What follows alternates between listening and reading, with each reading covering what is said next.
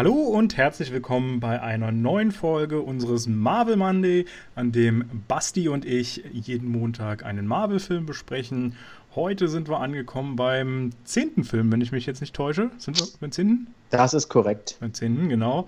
Äh, Captain America 2, The Return of the First äh, Avenger ist der Titel. Ähm, beziehungsweise im Originalen heißt der äh, Captain America The Winter Soldier mal wieder irgendwie, warum auch immer, hätten sie auch im Deutschen so lassen können. Keine Ahnung. Ich finde das immer nervig. Da hatten wir doch äh, letztens drüber gesprochen, dass es gar nicht verkehrt ist, weil es ja schon einen, einen, einen Spoiler beinhaltet. Ja, natürlich, schon in gewisser Form, da hast du recht, aber naja. Ja, genau, also das ist unser äh, heutiger Film, der zehnte. Wir sprechen so, äh, habe ich ja schon äh, die letzten Male immer mal so auch nochmal erwähnt, äh, chronologisch gehen wir so die ganzen Filme nochmal ab, versuchen die nochmal ein bisschen intensiv äh, aufzuarbeiten, uns nochmal so ein bisschen alles drumherum anzugucken, ein paar Informationen euch mitzugeben, äh, die man vielleicht nicht so aus den Filmen oder ähnlichem entnimmt und vielleicht einfach mal noch ein tieferen Eindruck in diese ganze Marvel-Welt äh, zu geben. Und ähm, ja, jetzt äh, bin ich, habe ich völlig übersprungen, eigentlich zu fragen, wie es dir geht. Hallo erstmal. ja, hallo Michel. Ich, ähm, wie formuliere ich es am besten? Ich bin ein bisschen geil, muss ich sagen. Also jetzt im, im, im, im, im, im, im, Film, im Filmsinne geil. Ja, ja, Weil, genau. Fandest du nicht auch, das war ein geiler Film? Ja, ich war ganz heiß plötzlich. Dann geht es dir genauso wie mir. Also ich muss sagen, ich habe ihn mir vor einer Stunde angeschaut und bin immer noch ein bisschen, also die, die Fingerspitzen kribbeln noch ein wenig. Muss ja, mal so zu kommen. Also ich muss auch ehrlich sagen, ich hatte ihn deutlich schlechter in Erinnerung, als ich ihn jetzt nochmal wahrgenommen habe. Was aber auch einfach daran liegt, dass sich ganz viele Szenen, glaube ich, zwischen den verschiedenen Filmen im Kopf so hin und her verschoben habe. Sprich, vieles, was ich dachte, was jetzt eigentlich im zweiten Teil vorkam, kommt hier gar nicht vor. Das kommt, glaube ich, alles aus dem dritten oder in einem der anderen Marvel-Filme dann plötzlich. Ähm, und äh, von dem her, ich äh, war auch sehr positiv überrascht, kann ich schon mal vor, vorweggreifen es ist, es ist halt eine solide Basis geschaffen worden, in einem Film, Film gepackt und ich, ich weiß gar nicht, wie ich es beschreiben soll. Er ist eigentlich so groß, aber dann auch wieder so, so, so klein und überschaubar und die Story stimmt einfach auch mal, finde ich. Das trifft Im Gegensatz gut, ja. Also alles, was äh, damit verbunden ist, wird mehr oder weniger auch relativ gut erklärt. Es ist ein bisschen mysteriös, geheimnisvoll. Also das Ganze drumherum und der Inhalt, das, oh, also ich kann gar nicht weiter aufhören, davon zu schwärmen. Ja, das bis, jetzt, bis jetzt von den zehn der absolut beste. Muss ich noch gucken im Verlaufe des Podcasts, aber ich glaube, dass ich da vielleicht sogar mitgehen könnte in dieser äh, Aussage, in dieser These. Aber äh, mal gucken, ob sich das äh, so bewahrheitet, wenn wir Gut, das jetzt Thesen, alles durchgehen. Thesen bewahrheiten sich ja meistens. Also meine Thesen. ja, natürlich nur deine. Bei mir ist natürlich immer ein bisschen was anderes noch. ja. Man muss auch ein bisschen Ahnung davon haben. Das genau. ist halt der große Unterschied zwischen dir und mir. Genau, genau. So, bevor wir jetzt aber zum Film erstmal kommen, äh, wir haben es ja im Titel hat man es ja schon rausgehört, Captain America The Winter Soldier, der Originaltitel, ähm, hat es auf jeden Fall irgendwas mit einem Winter Soldier zu tun, wer auch immer das ist und so, das erfahren wir ja gleich alles noch ein bisschen, beziehungsweise ich glaube, es wurde, nee, im ersten Teil wurde es ja noch gar nicht angerissen. Da, nee, nee, nee also wir erfahren nicht. das jetzt quasi erst. Genau, aber wir können ja schon mal so viel sagen, und das ist, glaube ich, kein Geheimnis. Es gibt ja momentan eine Serie, die heißt Falcon and the Winter Soldier. Und äh, die kommt jetzt gerade wöchentlich, jeden Freitag raus. Ähm, jetzt ist gerade die zweite Folge am, am, vergangenen Freitag erschienen, von der ich sehr begeistert war. Ich glaube, du hast es noch nicht geschafft, die zu gucken, oder? Doch, gestern. Na, bestens. Müssen wir danach auf jeden Fall noch aus, ausgiebig drüber quatschen. Ähm, genau, und anlässlich dieses äh, Ereignisses sozusagen haben wir von Disney ein kleines Paket bekommen, was wir äh, verlosen dürfen. Ähm, einiges wird ein bisschen später noch kommen, also da könnt ihr euch schon freuen. Es wird auf jeden Fall noch ein zweites oder vielleicht auch ein drittes Gewinnspiel geben, müssen wir mal gucken. Aber heute haben wir auf jeden Fall erstmal ein, äh, zwei T-Shirts für euch von eben diesen, von eben dieser Serie von Falcon and the Winter Soldier. Und äh, ja, die möchten wir gerne verlosen. Und, Moment, Moment, ja. Moment. Von der Serie sind die T-Shirts? Von der Serie. Ja, die möchte, da möchte ich aber ein T-Shirt haben. Ja, ich auch. Ja, so ein Pech. Dann, okay, dann, dann, lass uns das, das abbrechen. Hat sich das gleich erledigt. Ausschneiden. Sowas hat es alles nicht gegeben. Ihr habt das nicht gehört. Wir piepen das dann weg. Vielleicht kriegt er noch was von dem ganzen Rest ab, was dann beim nächsten Gewinnspiel drin sein wird. Mal schauen. Ja, ein getragenes T-Shirt könnt ihr dann haben, wenn ich nicht ja, möchte. Genau. Wenn dann die ganzen Löcher drin sind und sowas, dann, dann dürft ihr es haben. Ganzen, ganzen Flecken vom Kleckern und alles. Ich, ich habe ja nicht gesagt, wann sie es zugestellt bekommen. Die, kriegen das, das die gewinnen das jetzt und kriegen es dann in 20 Jahren. Das ist so das Kleingeschriebene bei den AGBs. Genau, richtig. Ähm, apropos AGBs, gutes äh, Stichwort, das findet ihr alles auf meiner Website dann dazu, genauso wie eben dann auch das Gewinnspiel. Ähm, mit welcher Frage, was wollen wir denn von euch dann wissen? Ja, ähm, wir wollen so ein bisschen Bezug auf den ersten Teil der Captain America-Reihe nehmen und folgende Frage haben wir uns da ausgedacht. In welcher Infanterieeinheit wurde Bucky Barnes, der Best Buddy von Captain America, einberufen? Es handelt sich um eine dreistellige Zahl. So viel können wir schon vorweg der mega an die Hand geben. Und vielleicht noch so als kleine Info dazu: Der Vater von äh, Captain America war auch schon in dieser Einheit. Stimmt, ja. Ja, jetzt wo du es sagst, äh, ich entsinne mich. Ich weiß gar nicht, kann sogar sein, dass wir auch schon im äh, ersten Podcast darüber gesprochen haben. Ausführlich. Ja. Wenn man den ersten kennt, dann weiß man jetzt schon die Antwort. Und ansonsten könntet ihr vielleicht Glück haben, dass irgendwo vielleicht in unserem heutigen Podcast auch die Antwort vorkommen könnte. Wer Ein weiß? Easter Egg auftaucht. Ein Easter Egg. genau. Ähm, ja, genau. Also wie gesagt, das wird alles auf der Website online gestellt. Ja, äh, unter Gewinnspiele findet ihr dann äh, das Ganze. Da müsst ihr euch dann mit allem möglichen Kram eintragen. Findet auch die Teilnahmebedingungen und diesen ganzen Quark. Ähm, wer da jetzt nicht unbedingt gleich seine Adresse oder so uns preisgeben möchte, der kann auch einfach auf Instagram dann kommentieren. Ähm, ich muss mal gucken. Entweder mache ich da noch mal ein, äh, machen wir da nochmal einen extra Post oder das wird einfach direkt unter dem ähm, vom, vom hiesigen Podcast dann einfach mit erscheinen. Oder lasse ich mir noch was einfallen. Mal gucken.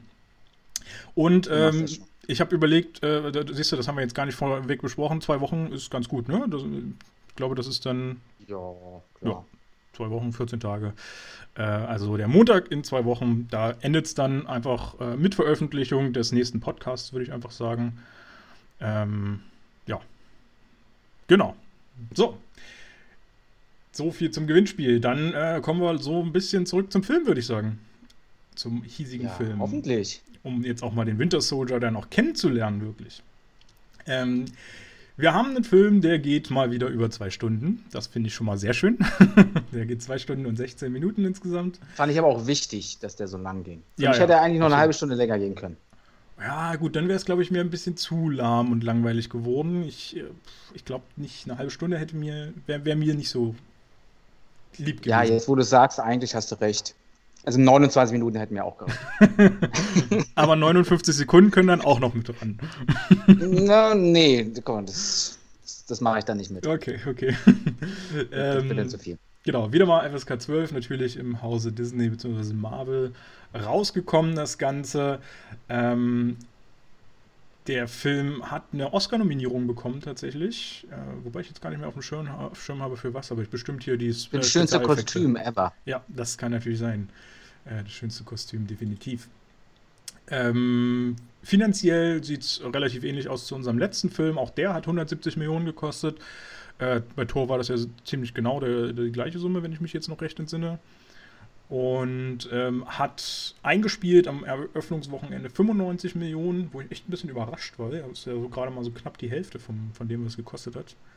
Ähm, also natürlich nur in den USA eingespielt, weltweit natürlich auch ein bisschen mehr.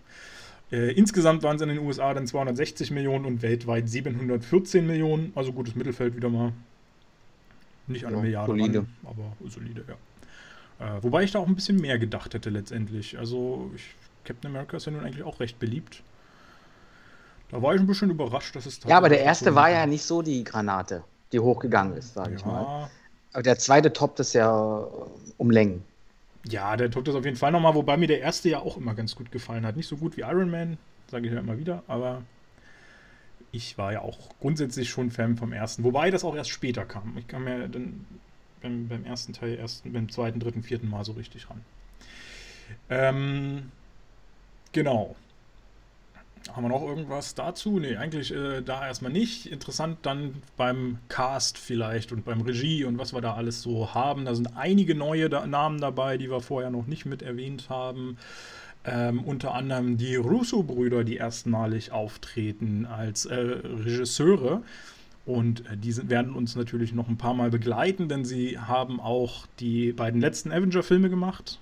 Sie haben auch den, äh, den dritten Captain America-Film gemacht und damit eigentlich schon so ein paar sehr, sehr epische Filme in ihrer Vita hingelegt. Wobei man auch sagen muss, dass gar nicht so viel andere Sachen da zu finden sind. Also sie haben sich bisher vor allem im Marvel-Universum ausgetobt und sind noch mehr oder weniger Neulinge in, in der Filmbranche.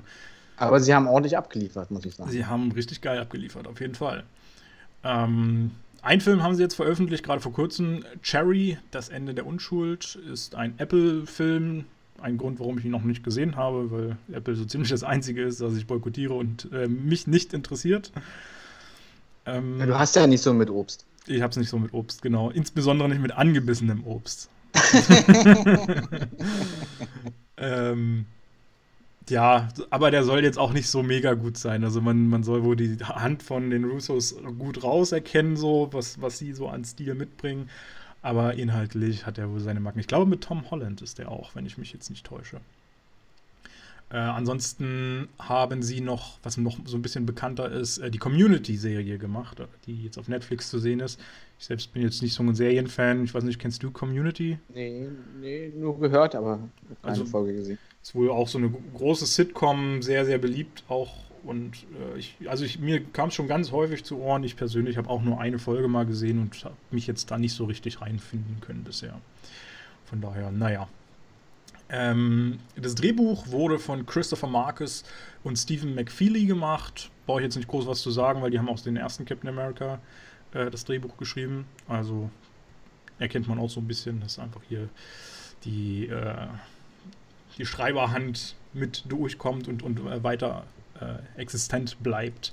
Ähm, Musik hat Henry Jackman gemacht. Der hat auch schon so einige interessante Sachen in seiner Vita zu finden. Unter anderem macht er gerade The Falcon and the Winter Soldier auch die Musik für. Ähm, Was für ein Zufall. Bleibt sich also auch treu, genau. Muss ich aber an der Stelle ein extra Lob aussprechen. Die Musik ist wirklich richtig gut. Sitzt auf dem Punkt, absolut, ja. Ähm, Jumanji The Next Level 2019 hast du ja auch gerade vor kurzem gesehen, wenn ich mich nicht täusche. Den, äh, den Dwayne, zweiten Teil. Genau, den zweiten Teil mit Dwayne Johnson und so. Den ich besser fand als den ersten Teil. Ja, kann ich dir absolut beipflichten. Aber ich glaube, den ersten Teil hat er, wenn ich mich nicht. Nee, da bin ich mir jetzt nicht ganz sicher. Das kann ich jetzt nicht genau sagen, ob er den ersten Teil auch gemacht hat. Aber den zweiten auf jeden Fall. Ich weiß, bei Kingsman hat er den ersten und zweiten Teil gemacht. Äh, wo es ja genau andersrum war, da war ja der zweite Teil totaler Schrott. Während der erste gut war.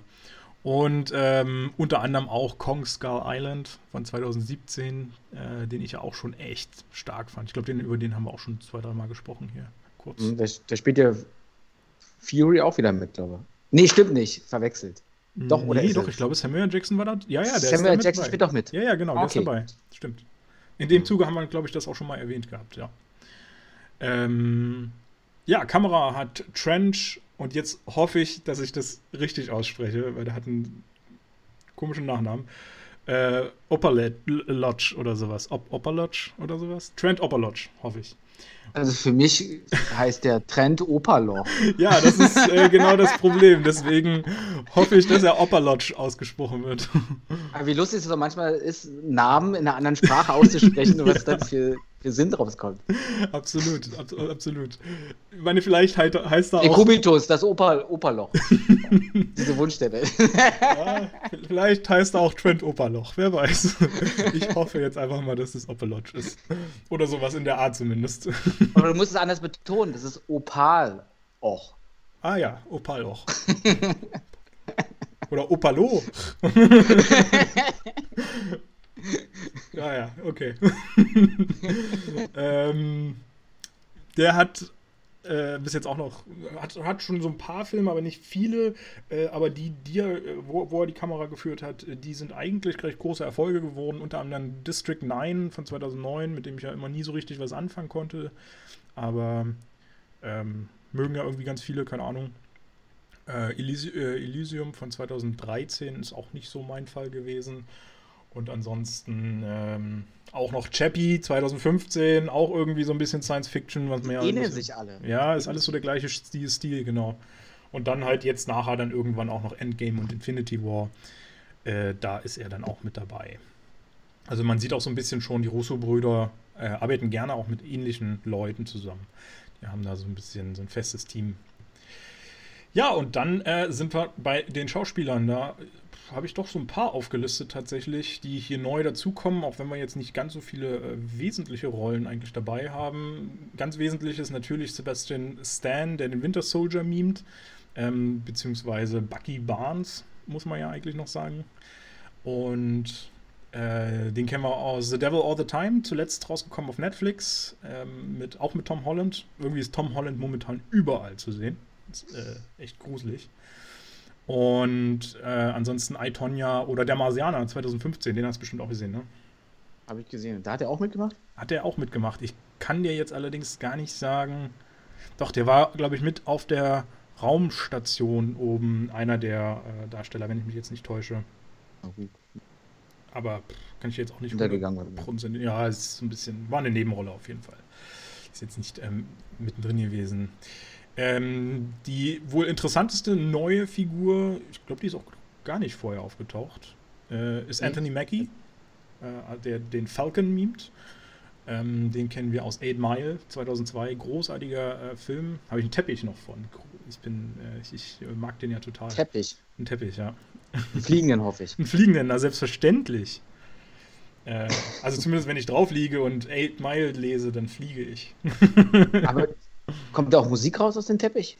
Nee, leider nicht. Also das ist 2002 gab es halt leider einfach noch keine äh, musikalischen Teppiche. Aber fliegende gab es schon mal. Aber fliegende. Haben sie bei äh, Aladdin geklaut.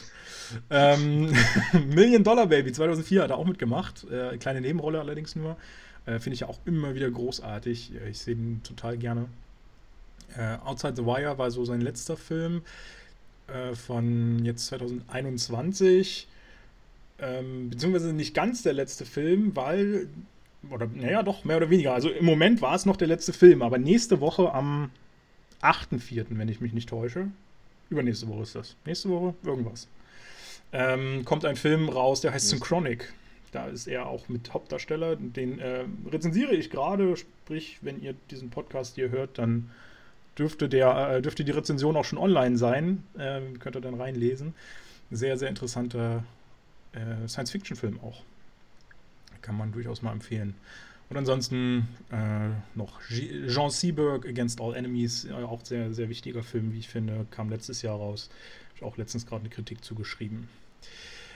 Ja, ich kann vielleicht schon mal zu Anthony Mackie sagen, äh, er wollte unbedingt diese Rolle haben. Er hat alles dafür getan, ähm, und so ist sogar so weit gegangen, dass er ganz häufig den Marvel Studios Briefe und E-Mails geschrieben hat, weil er unbedingt. Schon im Vorfeld, bevor der Film überhaupt rauskam. Genau, also er wollte unbedingt eine Rolle irgendwo im Marvel-Universum mal haben. Und da hat er die. Aber wären dann die? Nee, also er war jetzt wohl nicht speziell auf diese ausgerichtet. Ah, okay. Er wollte einfach generell eine haben und hat halt Marvel sozusagen zugespammt, so lange, bis er endlich mal gesagt hat: Ja, ja, okay, mach, äh, kriegst hier dein, deine Rolle. Und ähm, hat da sehr, sehr oft und sehr eindringlich drum gebeten. Ähm, alternativ gäbe es nämlich noch eine andere Besetzung sonst, weil Michael B. Jordan hat auch vorgesprochen für diese Rolle oder, oder äh, okay. probiert da reinzukommen. Äh, der hat ja jetzt zuletzt hier Creed die Filme gemacht. Mhm. Ja, wen haben wir noch? Robert Redford. Großartig, dass der hier in diesem Film vorkommt.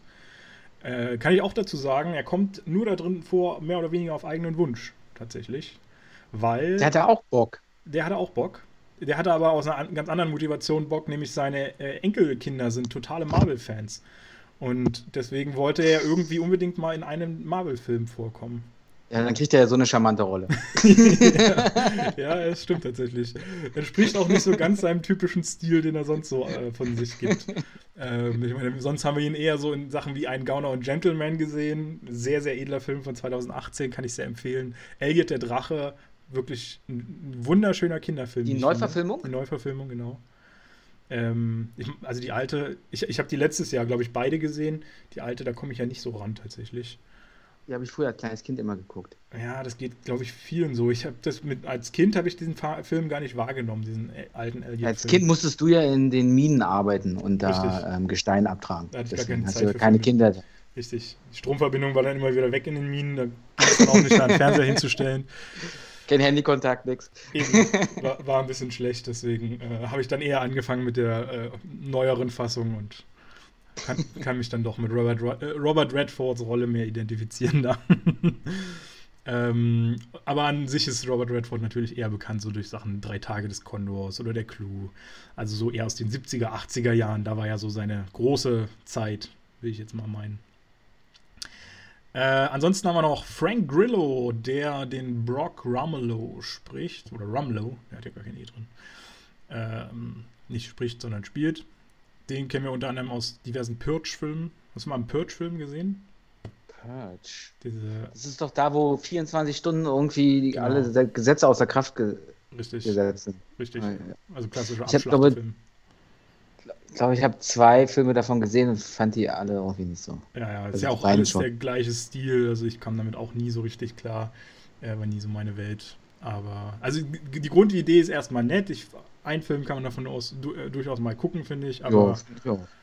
so im Gesamten, ich glaube, jetzt kommt der sechste oder siebte schon raus, wenn ich mich nicht täusche. Das muss echt nicht sein. Dann wie Final, Fan, äh, ja. Final Destination Final oder wie Saw, was dann so ausgeschlachtet wird. Saw soll, glaube ich, jetzt auch der zehnte dieses Jahr rauskommen oder sowas, wenn ich mich nicht täusche. Yeah. ähm, ja, ansonsten kennen wir Frank Grillo noch All the Grey unter, unter Wölfen. Ähm, mit, oh, wie heißt er denn? Liam Neeson, genau. Gesundheit. Äh, ja. äh, das Gesetz der Ehre von 2008 mit Edward Norton und Colin Farrell, also hat auch schon so einige Dinger auf dem Buckel. Und auch seine Rolle äh, hätte anders besetzt sein können. Nikolai Costa-Waldau hat auch vorgesprochen, unter anderem äh, aus Game of Thrones bekannt, ähm, der äh, den Jamie gemimt hat, den Bösewicht mit der verlorenen Hand ah. sozusagen. Ja, Bösewicht ist ja nicht so richtig. Der Schönling. Der Schönling, genau. Ähm, der erinnert mich immer an so einen Prinzen aus so Disney ja, genau. Zeichentrickfilm. glaub, der, der Föhnlocke. Ich glaube, der hat auch mal eine Rolle so in die Richtung gespielt, aber da bin ich mir jetzt nicht sicher. Müsste ich auch nochmal nachgucken. Aber also, genau, daran erinnerte mich auch gerne. Ähm, ansonsten haben auch noch äh, die Möglichkeit gehabt, äh, Kevin Durant und äh, Josh Holloway. So, wen haben wir noch? Emily Van Camp, aber die kommt nur ganz kurz vor, die spielt Sharon Carter. Ähm, sehen wir jetzt auch gerade in The Falcon and the Winter Soldier. Ansonsten hat sie einige Serien und The Ring 2 gemacht. Die erwähne ich hauptsächlich, weil sie eine wohl sehr, sehr, sehr beliebte Figur war in diesem Film, äh, beziehungsweise viele sie spielen wollten. Äh, Anna Kendrick, Felicity Jones, äh, Imogen Poots, Theresa Palmer, Alison Brie, Emilia Clarke, Mary Elizabeth Winstead, Elizabeth Olsen und Jessica Brown Findlay. Alle hatten irgendwie die Chance, diese Rolle zu spielen. Und äh, ja, kurios, für so eine kleine Rolle eigentlich. Wobei ich noch glaube tatsächlich, dass sie noch größer wird in der Zukunft. Mal gucken. Ja. Aber mit, ob, ob, sie dann mit ihr weiter besetzt ist? Wahrscheinlich. Ja, wahrscheinlich, wahrscheinlich. Ich gehe mal davon aus. Ja, ähm, ich glaube, das war erstmal so die wichtigsten. Neue. Ich muss noch eine Sache sagen zu den Schauspielern. Ja. Der, der, wird jetzt hier bei der Besetzung gar nicht so darauf eingegangen. Er hat auch eine Mini-Rolle. Du hattest doch gesagt, dieser Brock Rumlow. Ja. Der hat doch noch einen Kompagnon. Stimmt, ja. Der, ähm. der hat so, so, so, so gegelte Haare nach hinten. Weißt du, woran der mich die ganze Zeit erinnert hat? Und der hat auch so einen kleinen Schieleblick irgendwie. Nee, Den kennt man auf alle Fälle. Ich glaube, der hat irgendwie so ein leicht, ein Auge ist so ein bisschen in eine andere Richtung, aber ist nicht schlimm. Sieht, sieht sexy aus. Also auf jeden Fall. Wir reden auf jeden Fall erstmal von Maximiliano Hernandez. Okay. Also den äh, und Jasper Sidewell in der, später in dem Film. Der erinnert mich ein bisschen an den einen von Bosshaus. Oh ja. So ganz leicht. Ich weiß nicht warum, könnte... aber der hat so eine Ähnlichkeit. Ich oh, muss die ganze, musste die ganze Zeit daran denken. Oder jetzt überlege ich, oder meinst du vielleicht doch wen anders? Nicht den Maximilian, aber warte mal, du meinst einen, der Ähnlichkeit zu Bossas hat. jetzt kommst du aber hier nicht künstlich in die Länge ziehen. Ja, ja. Aber auf jeden Fall. aber vielleicht weißt du die Figur wenigstens, die Optik. Das, das Also, ich, wenn du jetzt so Sidekick quasi von ähm, Rumlow meinst, kann ich mir halt eigentlich nur den Maximiliano Hernandez vorstellen. Aber es kann auch sein, dass du vielleicht noch eine kleinere Rolle meinst oder sowas. Der Sidewell war ja dann schon wieder noch ein bisschen interessanter. Ähm, aber naja. Ja.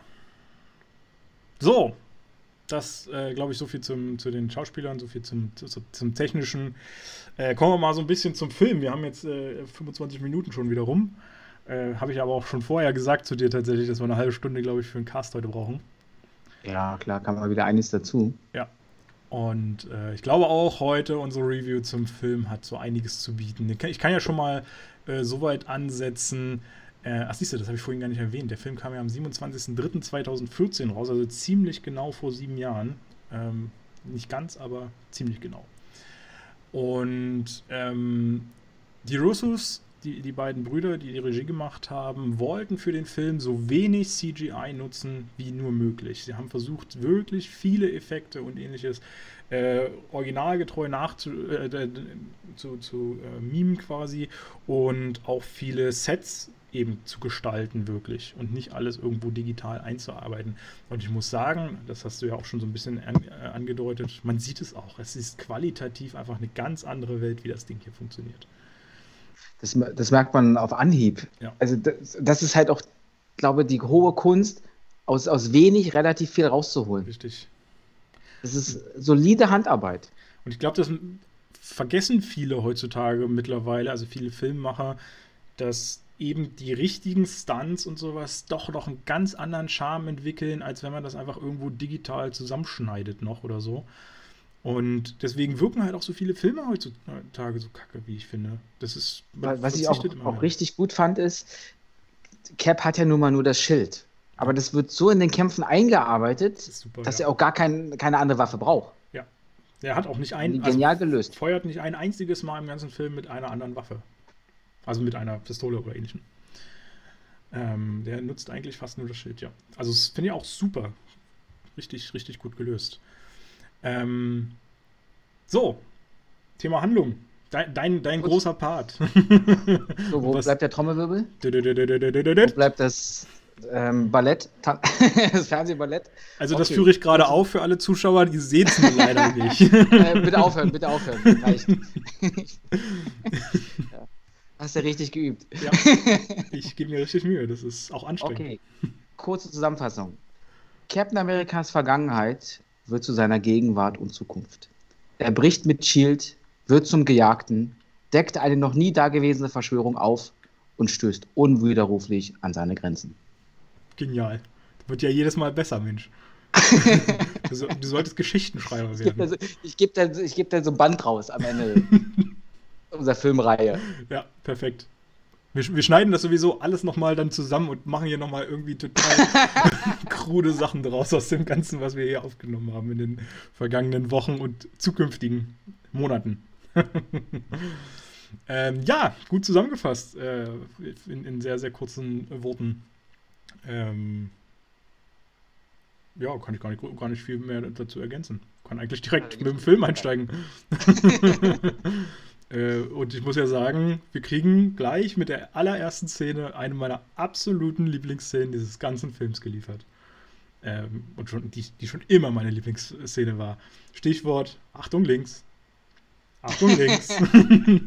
es ist einfach großartig. Wir sehen quasi in der ersten Szene einfach nur, wie die, wie, wie ähm, Anthony Mackie um einen See quasi drumherum läuft, beziehungsweise um so, so, ein, äh, ja, um so ein Wassergebilde bei dem Monument Film Building. Sam Wilson. Ja, im Film heißt er Sam Wilson, als Darsteller heißt er Anthony Mackie. Ähm, beim ähm, Washington Building heißt es, glaube ich, ne? Washington Memorial. Memorial. Lincoln, Lincoln, Lincoln Memorial. Nee, das Lincoln Memorial ist dahinter. Der, also die, die Säule ist das Washington. So. Ah, okay. Äh, ich glaube Building oder sowas heißt es. Und das äh, Lincoln Memorial ist ja quasi auf der anderen Seite, aber da laufen sie natürlich genau dazwischen. Also dieses okay. Seekonstrukt oder was auch immer, wie man das nennen soll, dieser Teich sozusagen. Megapool. Megapool, genau. Der ist halt genau in der Mitte zwischen diesen ganzen. Also da sind ja noch so mehr Memorials drumrum. Uh, unter anderem auch das World War II äh, Memorial, das äh, Lincoln Memorial ist dort, das Korean War äh, Veterans Memorial ähm, das Vietnam Veterans Memorial und genau, das Washington Monument. Äh, also dazwischen spielt sich die Handlung quasi ab. Schön, alles nur Kriegsgedenkstätten. Super. Ja, ja. ähm, wobei das Washington Monument keine Kriegsgedenkstätte ist, sondern eine Gedenkstätte an den Präsidenten Washington. Äh, von damals. Ja. Der hat auch Krieg geführt. Der hat auch Krieg geführt. Ja, die haben alle Krieg geführt. Wäre auch langweilig, wenn nicht. ähm, da kannst du ja gar keine Memorials mehr bauen. genau, da hast du gar keinen Grund dafür. Geschäftsgrundlage ist dann weg. Richtig, richtig. So, genau. Lass mal also, überlegen, was, was machen wir denn heute? Ah, lass mal was mit Krieg und Memorial machen. Ja, ab nach Afghanistan. wir brauchen wieder ein neues Denkmal. Genau. Das, äh, siehst du, wann kriegen wir denn ein Trump-Memorial? Wann und wofür? ja. Stimmung am Boden, sehr schön. ähm,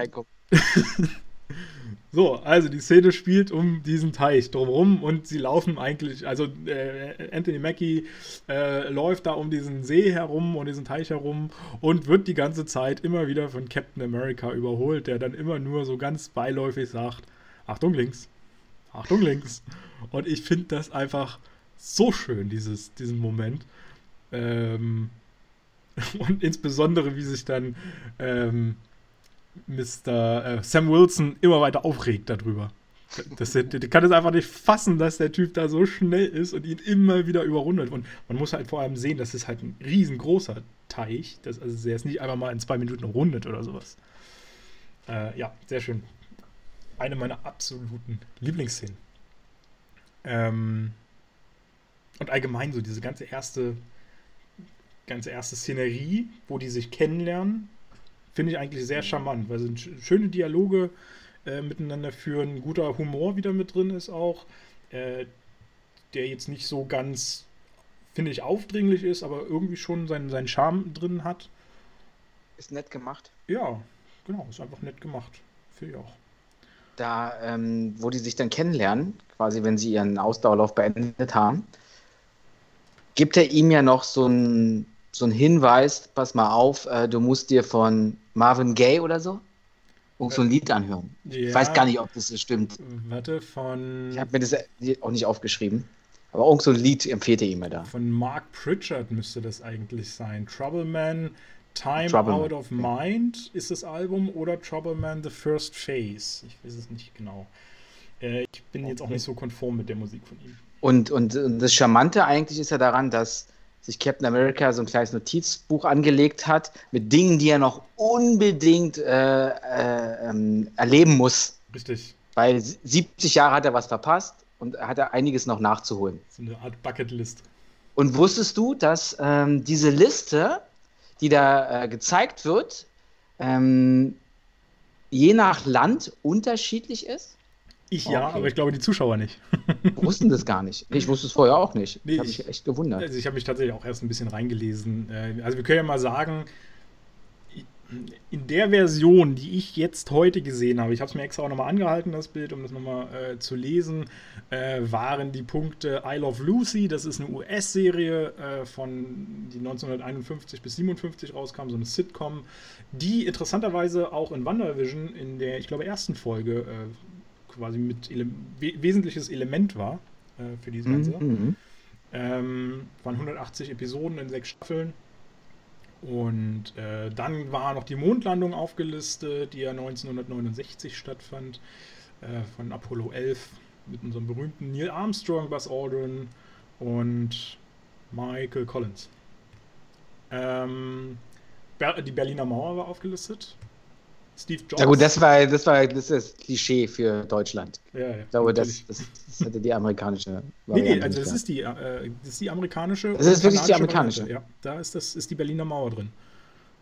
Die ist, äh, da war ich tatsächlich auch ein bisschen überrascht, weil wir kriegen in, auf Disney Plus nicht die deutsche Variante offenbar zu sehen. Weil wie gesagt, ich habe mir das angehalten und ich habe mir mal die anderen Listen noch angeguckt, auch von den, von den anderen Ländern, was da alles drin ist. Und das ist offenbar mhm. die amerikanische Variante, die wir im, bei Disney Plus zu sehen bekommen. Es gibt quasi gar, gar keine richtige deutsche Variante. Gibt es auch. Die, dieser da, Liste? Da, da würde ich Ach, die gibt es wirklich. Genau, würde ich auch gleich noch mal kurz kommen. Ich würde jetzt noch mal schnell die, die anderen Punkte nennen. Steve Jobs haben wir noch mit bei. Ähm, natürlich mit Apple, mit der Gründung von Apple. Und übrigens hat er auch, äh, ist meistens immer gar nicht so bekannt, der hat auch 1986 äh, das Studio Pixar mitgekauft quasi und äh, dafür gesorgt, dass 1995 dann der erste große Toy Story da rauskam und die so einen Erfolg dann mittlerweile hatten. Also auch eng verband, äh, verbündelt mit Disney äh, letztendlich dann. Äh, ansonsten ist noch äh, Pisco aufgelistet. Da muss ich echt nachgucken, weil eigentlich gar keine Ahnung, was das ist. Gar nichts. Äh, das ist zum einen wohl eine Hafenstadt in, im Süden Perus, was aber wahrscheinlich nicht gemeint ist, weil die hat nur so 61.000 Einwohner. Da ist jetzt nicht so viel Spannendes dran eigentlich, glaube ich. Ich habe zumindest nichts Wesentliches gefunden könnte mir vorstellen, dass es vielleicht gemeint ist, es gibt es irgendwie als Getränk. Das ist wohl ein Destillat aus Traubenmost, also sozusagen eine Art Wein, würde ich jetzt halt sagen. Oder mhm. Ja, Wein eigentlich eher. Schaumwein. Ähm, und ja, und das ist wohl das Nationalgetränk Perus und Chiles. Warum das jetzt so elementar ist, dass man das unbedingt gemacht haben muss, ich weiß es nicht. Ähm, thailändisches Essen habe ich auch ein bisschen seltsam gefunden, warum das jetzt so elementar sein muss. Äh, stand auch mit bei. Gut, das gab es damals auch noch nicht. Ja. Aber da hast ja kein Thailänder um die Ecke gehabt. Aber also, dann, du hattest ja wahrscheinlich auch kein, äh, was weiß ich. Äh, ich wollte so ein bisschen den asiatischen Markt auch noch bedienen. Ja. So. Genderneutral. Genderneutral genau. Berliner Mauer muss rauf, italienisches Essen und dann lassen wir hier aus Peru hier noch so ein Schaumbähnchen machen wir da noch Stimmt, jetzt wo du sagst, das könnte natürlich sein, dass die von jedem Kontinent irgendwie was genommen haben. Wobei Afrika, glaube ich, fehlen würde in dem Fall. Oh, oh, oh. Aber Asien ist dabei, Europa ist dabei, Südamerika ist dabei. Ja, gut, Australien ist jetzt eigentlich auch. Hashtag, wo ist Afrika geblieben? Ja. ähm, genau. Ja, Star Wars und Star Trek ist noch aufgelistet. Ist ja so deine Welt, nicht meine. Nirvana, äh, die, die große US-Rockband von 87. Ähm, Rocky, der Film, mit auch so in Klammern gesetzt, der zweite Film auch noch, ähm, mit Sylvester Stallone und dann eben äh, Trouble Man. Äh, ist auch mit aufgelistet, da ist aber dieses, halt, dieses Album, was du schon angesprochen hast, gemeint. Mhm. So, das, wie gesagt, das ist die amerikanische Liste sozusagen, die amerikanisch-kanadische, die wir auch zu sehen bekommen, warum auch immer. Und in der deutschen Liste habe ich mal geguckt, stehen noch drin, äh, statt I Love Lucy steht Currywurst drin. Äh, statt ähm, Steve Jobs steht das Oktoberfest drin. Und statt Pisco steht Disco drin. und, und alles andere ist gleich. Beziehungsweise das andere, was ich jetzt auch nicht genannt habe, ist in allen Listen wohl gleich. Das sind quasi nur so diese drei Sachen, die dann immer wieder ausgetauscht werden, immer so durch so ein paar Nationalhelden oder ähnliches. Russ äh, Russland zum Beispiel hat Juri Gagarin da mit drin. Ähm, irgendwer ich finde es irgendwie ein bisschen unrealistisch, wenn Captain America in Washington DC da eine Liste hat mit Currywurst und Oktoberfest. ich finde auch, also ich fände das auch total. Deswegen finde ich es ja auch viel besser, dass man die deutsche Liste jetzt nicht genommen hat. Ja. Ich, also ich kann mich echt nicht daran erinnern, dass ich das im Kino gesehen hätte oder sowas mit Currywurst. Aber es soll so sein. Und es gibt auch Bilder davon, wo das quasi eingetragen ist. Also pff schon kurios. Ähm, ja, ist mal ganz interessant, so durchzugucken. Hier Südkorea zum Beispiel hat auch noch Oldboy drin, finde ich auch einen sehr, sehr interessanten Film äh, von 2003. Äh, und 2002 World Cup hat er auch mit aufgelistet dort. Da ist es natürlich ein bisschen komisch, wenn South Korea dann Thai Food draufstehen hat. Aber okay. ist ja noch mal, Thailand ist ja nochmal eine andere Ecke. Die können ja auch thailändisch essen wollen. So. Genug zur Liste, glaube ich. Oder willst du da noch was ergänzen? Nee, bloß nicht. Lang genug drüber gequatscht. Ähm, womit wollt ihr weitermachen? Alternativen Listen hatte ich gerade schon. Äh, ich wollte noch kurz erwähnen, wir, se wir sehen ja dann auch relativ schnell ähm, Black Widow alias Natascha Romanoff. Ähm, die holt ja Captain America ab und soll ihn quasi zu Shield fahren, na, zu Fury, glaube ich, mit dem Auftrag, ne? wenn ich mich recht entsinne. Genau, und eine neue Mission. Ähm, da äh, wollte ich quasi eigentlich nur mal schon mal ergänzen, dass äh, die beiden tatsächlich ihre Dialoge fast alle selbst geschrieben haben. Also die, wo sie zumindest zusammen miteinander reden. Ähm, wenn sie mit anderen Figuren reden, das ist dann alles von den Russo-Brüdern oder ähnlichem gekommen, beziehungsweise von den Drehbuchautoren. Ähm, aber die, die, die Dialoge, die sie miteinander geführt haben, haben sie häufig selbst inszeniert. Und ist dir aufgefallen, kommt im Film übrigens auch vor, wie Natascha Romanoff richtig heißt? Wird nämlich hier einmal in kompletter Form genannt. Nee. Natalia Aljanovna Romanova. Das wird richtig genannt. Ja, da steht es nur wo drauf? Nee, wird richtig genannt. Ähm, ist aber eher so mehr in der Mitte des, des Films. Äh, taucht aber richtig auf mit. Ja. Ja, so viel zur Intro-Szene. Ich glaube, viel mehr gibt es da nicht zu sagen. War eigentlich schon mehr als genug, was wir jetzt gelabert haben. Dafür, dass es eigentlich so ein kurzer Moment ist, der eigentlich. Aber die Liste ist halt interessant gewesen. Die Liste fand ich auch sehr interessant tatsächlich. Ist auch schade, also man, wenn man den Film nicht anhalten kann, kann man auch gar nicht wahrnehmen, was da alles draufsteht. Man sieht immer nur so zwei, drei Begriffe. Star Wars, finde ich, sticht mhm. immer raus. Ähm, aber sonst kommt das immer ein bisschen kurz. Das mag ich immer so nicht an diesen ganzen äh, Goofs, nennen die sich, glaube ich. So eine Sachen, so eine Gegenstände, die da Einfluss haben dann. Äh, oder, oder, einen recht wesentlichen Einfluss, Einfluss haben. Ähm, ja, man kann die halt meistens immer nicht so richtig wahrnehmen. Das ärgert mich immer. Das ist halt nur so ein kleiner Fun-Fact am Rande genau. im Film. Ja. Äh, und dann ist, kriegen sie einen Auftrag von Shield. Was kriegen sie denn für einen Auftrag? Naja, da gibt es so ein Spezialschiff. Ich weiß den Namen jetzt nicht mehr. Das ist die Lemurian Star. Ich vertraue da immer auf dir. Auf dich? Dir. Auf dir. ja, genau. Äh, raus. Piep. Und ähm, die wurde gekapert von französischen Terroristen oder so. Also der Oberanführer sollte ja eigentlich so, also spricht Französisch definitiv. Und das ist halt ein Schiff von, von Shield direkt. Genau. Und, und die haben Geiseln genommen und sie sollen die Geiseln befreien. Ja. Mehr ist das nicht. Von eine relativ, ja. Also es ist eine recht lange Szene, die schon auch, auch wesentlichen Teil des Films, aber ich finde, es passiert viel Interessantes in diesem Ding. Ähm, aus den Actionsequenzen mal, glaube, Prügeleien auch. Ähm, da kann ich vielleicht speziell ansprechen. Ich weiß jetzt gar nicht mehr, wie der, wie der Typ hieß, gegen den er dann gekämpft hat. Aber wo dann Cap äh, auch mal sein Schild ablegt, um ihm zu beweisen, dass er auch ohne Schild ein äh, ordentlicher Kämpfer ist und ihm dann recht schnell einen reindreht. ähm, und äh, das Einzige, was vielleicht interessant ist, dass diese Rettungsmission nicht so ganz nur eine Rettungsmission ist, denn eigentlich macht äh, Black Widow gerade in dem Moment ganz andere Sachen. Was, was musste Black ja, Widow? Hat ja noch eine, der, hat ja, der hat ja noch eine, eine Aufgabe bekommen, Daten von dem Schiffscomputer runterzuladen zu einem speziellen Projekt. Und zwar ist das das Projekt Insight. Und genau. diesen Auftrag hat sie von Fury direkt bekommen. Genau, davon weiß Captain America gar nichts. Oder regt sich darüber auch, äh, oder echauffiert sich recht deutlich darüber, ähm, dass er als ja, kommandierender Typ da äh, nicht über alles informiert wurde, über alle Aufträge. Und äh, damit die Mission vielleicht halt hätte scheitern können und bla, wobei ich mir dann immer so denke, ihr habt Captain America, der kann alles, der kriegt auch trotzdem hin. Ihm ging es ja, ich glaube, primär um, um Vertrauen. Ja. Dass wenn eine Mission gestartet wird, dass er dann auch zu 100% das Wissen hat, was, was er haben sollte. Ich muss aber auch ehrlich sagen, ich verstehe immer gar nicht, die schicken Captain America immer, egal wo, im ersten, zweiten, dritten Teil, überall, äh, immer mit dem Team irgendwo hin. Wenn ich mir so denke, der ist saustark, der hat ein Schild, was nichts durchdringen kann. Der macht alle platt, die um ihn rum sind, egal wie viele es eigentlich sind. So braucht er jetzt noch ein fucking Team. Naja, er hat es aber jetzt alleine nicht geschafft, äh, zu verhindern, dass die Geiseln umgebracht werden. Weil ja. damit zu viele Gegner, die hätte er so schnell nicht ausschalten können und dann hätte es zivile Opfer gegeben. Ja, okay.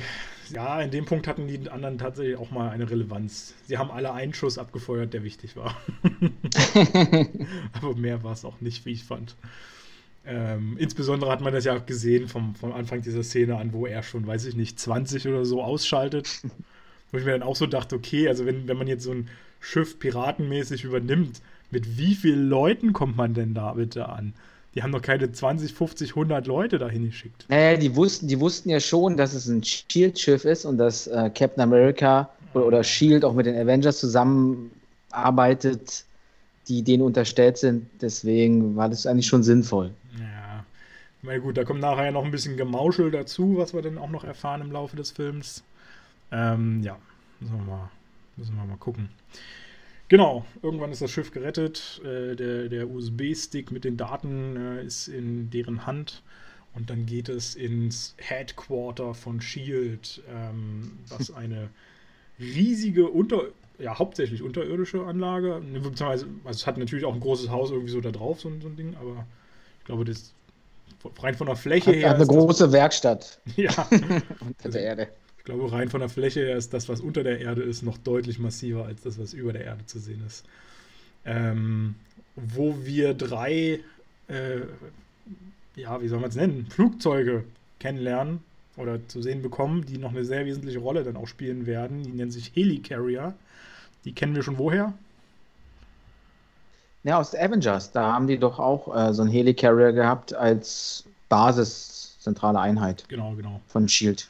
Also es sind ja so eine Ich glaube, da, pompösen Flugzeugträger quasi. ich dachte eigentlich immer, das ist quasi die Zentrale von Shield, dieses, dieses riesen Flugzeug, Mhm. also dieser Flugzeugträger als Flugzeug. Aber die haben ja dann doch noch ein Headquarter. Ja, wobei, also weiß man jetzt nicht so ganz, vielleicht war ja dieser Flugzeugträger anfangs die, die Basis und äh, das Headquarter wurde dann später errichtet oder Ja, kann ich mir eigentlich auch vorstellen. weiß man nicht so richtig. Ähm, wobei es natürlich auch ein bisschen komisch wäre, irgendwie auf dem Flugzeugträger seine, sein Headquarter zu haben. Aber gut, ist ja auch kein normaler. Muss man ja auch dazu sehen. Ähm, ja, und die sind halt jetzt auch ein bisschen die, die drei, die jetzt geschaffen wurden, offenbar in kürzester Zeit zusammengezimmert. Ähm, sind quasi modernisiert worden von Tony Stark auch. Die haben jetzt äh, nicht mehr klassische Propeller, den er ja, den, den Tony ja noch im, im, im Avengers reparieren musste, sozusagen. Die, sondern jetzt haben sie seine Stark-Technologie, seine Repulsor-Technologie. Und, und sie sagen ja auch, dass wenn das Ding einmal fliegt, dann fliegt es für immer. Ja. Ich weiß nicht, ob es mit Solar betrieben wird, aber irgendwo irgendwas muss ja da drin sein.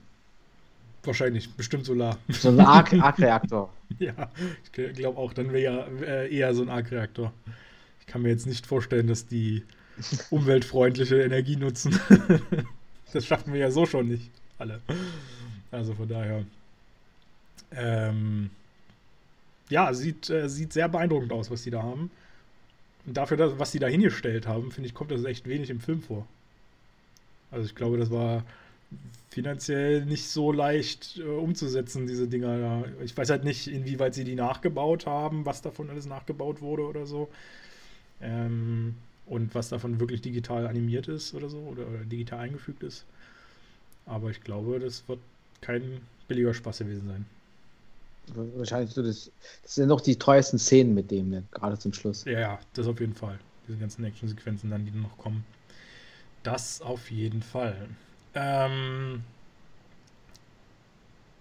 äh. Achso, genau, da hatte mich dann schon gewundert. Da ging es dann im Dialog darum, dass offenbar dieses ähm, Inside-Projekt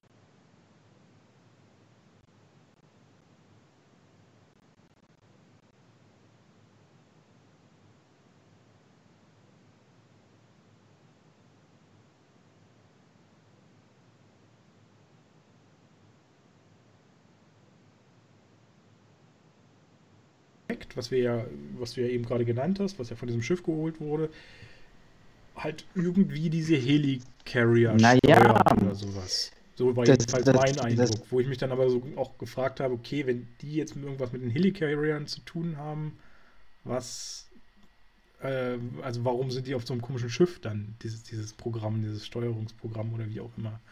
Das hat sich mir nicht so ganz erschlossen irgendwie. Projekt Insight wird ja durch Fury erklärt, dass du halt deinen potenziellen Gegnern voraus bist.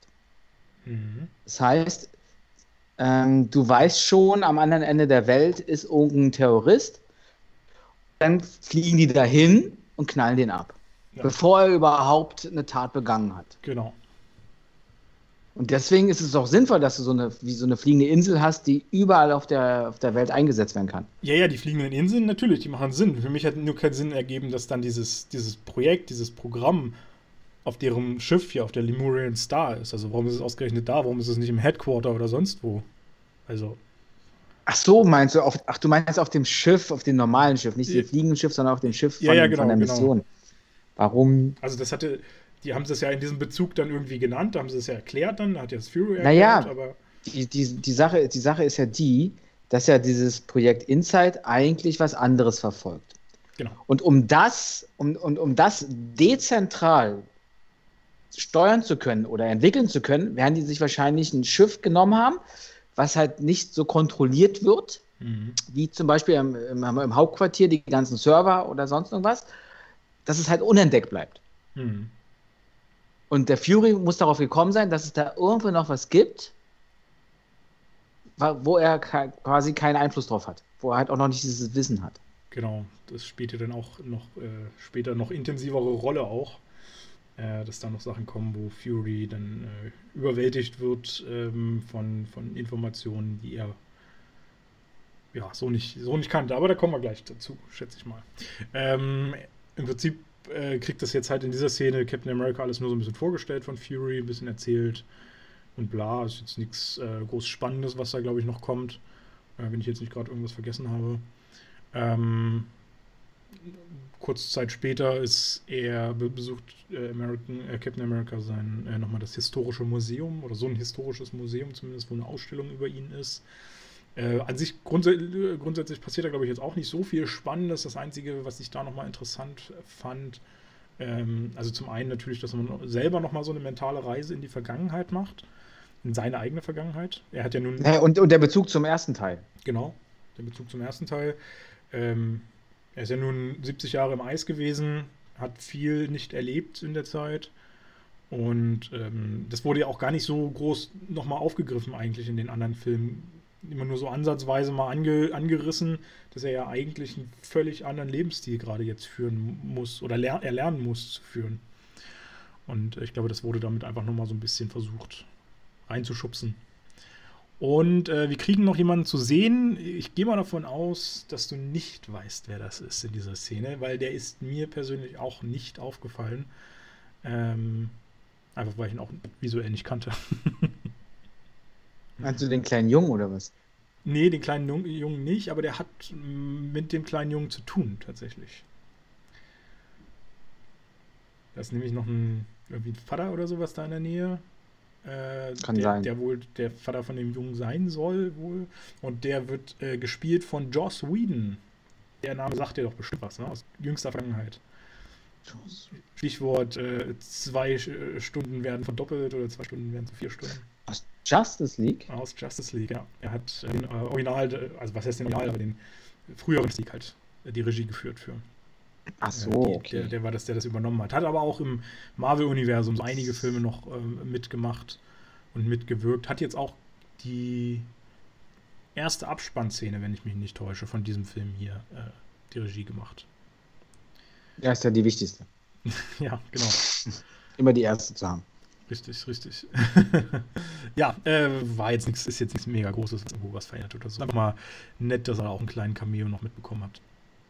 Ähm, ja, und dann kriegen wir einen, nach dieser mentalen Reise einen Dialog mit äh, seiner alten großen Herzensflamme zu sehen, mit Peggy, die immer noch lebt. Die muss ja auch mittlerweile. Warte mal, die war damals. Die muss ja, ja die muss 70 Jahre älter sein. Ja, und mhm. damals wird die, was wird die damals gewesen sein? 25 oder sowas. Dann wird die jetzt 95 sein. Etwa. Mhm. Beziehungsweise ich was mich gewundert, was mich gewundert hat, weil ist das die Schauspielerin gewesen, auf alt gemacht, oder ist es halt eine alte Schauspielerin gewesen? Nee, also, also soweit ich das tatsächlich gelesen habe, haben die das, äh, die Russo-Brüder das echt aufwendig, ähm, haben sie sie altern lassen, sozusagen. Ähm, okay. mit, mit irgendwelchen digitalen Techniken und sowas, irgendwelche Falten und. Du musst äh, acht Stunden in die Maske. ja. Die, acht, die Szene musste acht Stunden in die Maske, aber nicht sie.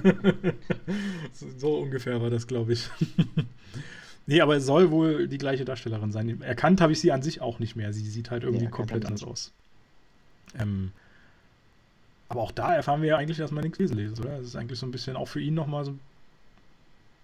Ja, abschließen will ich jetzt nicht sagen, weil noch ist er ja nicht tot.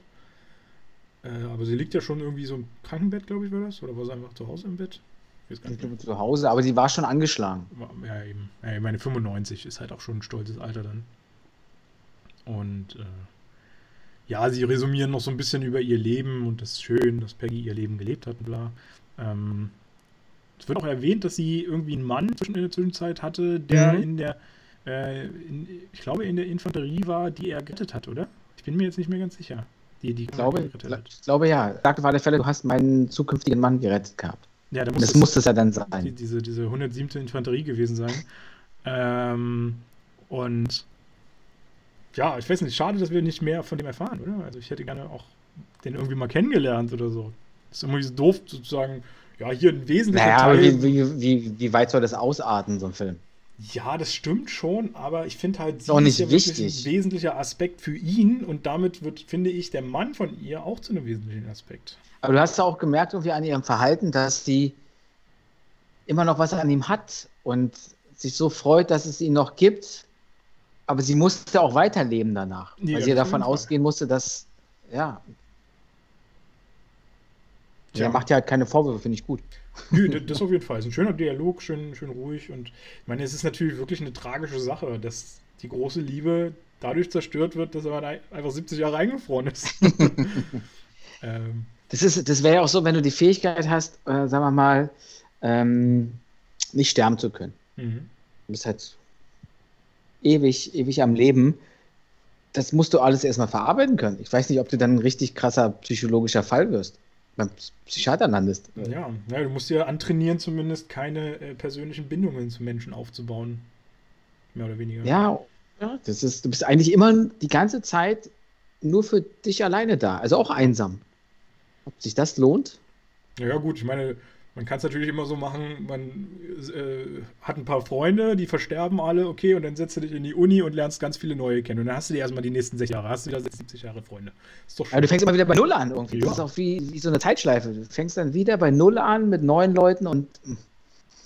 Kannst aber auch viel Erfahrung so die Erfüllung und Ja, das, das stimmt. Also ich glaube, das hat auch so seine Vor- und Nachteile.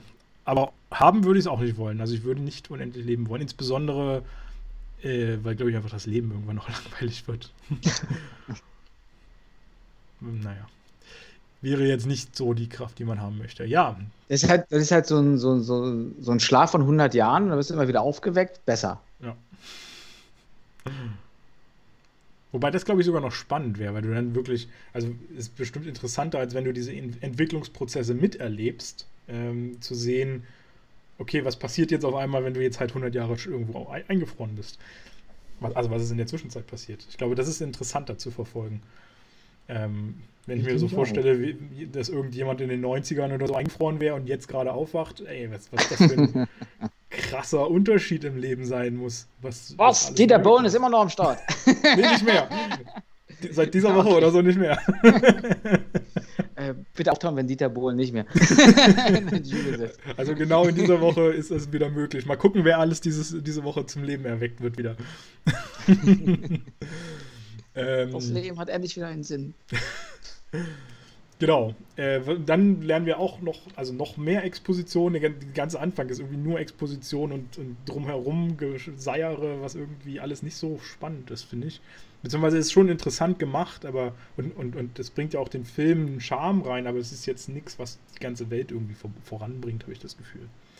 Ähm, weil wir lernen jetzt dann kurz darauf mehr oder weniger halt Robert Redford in seiner Rolle kennen als ähm, Head of, was weiß ich, wie, wie auch immer das man, man das nennt, also als großer Chef sozusagen von Shield.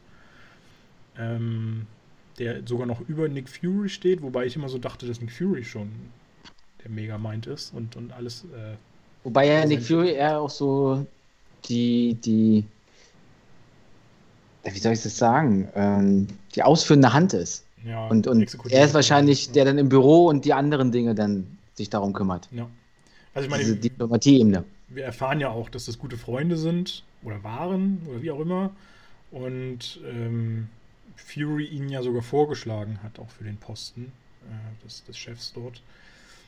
Und ja, Alexander Pierce, seine Rolle, ist halt so ein bisschen, ist halt ein Chef, sozusagen. äh, ja, ich glaube, bis dahin war jetzt nichts Interessantes, was ich irgendwo übersprungen oder so.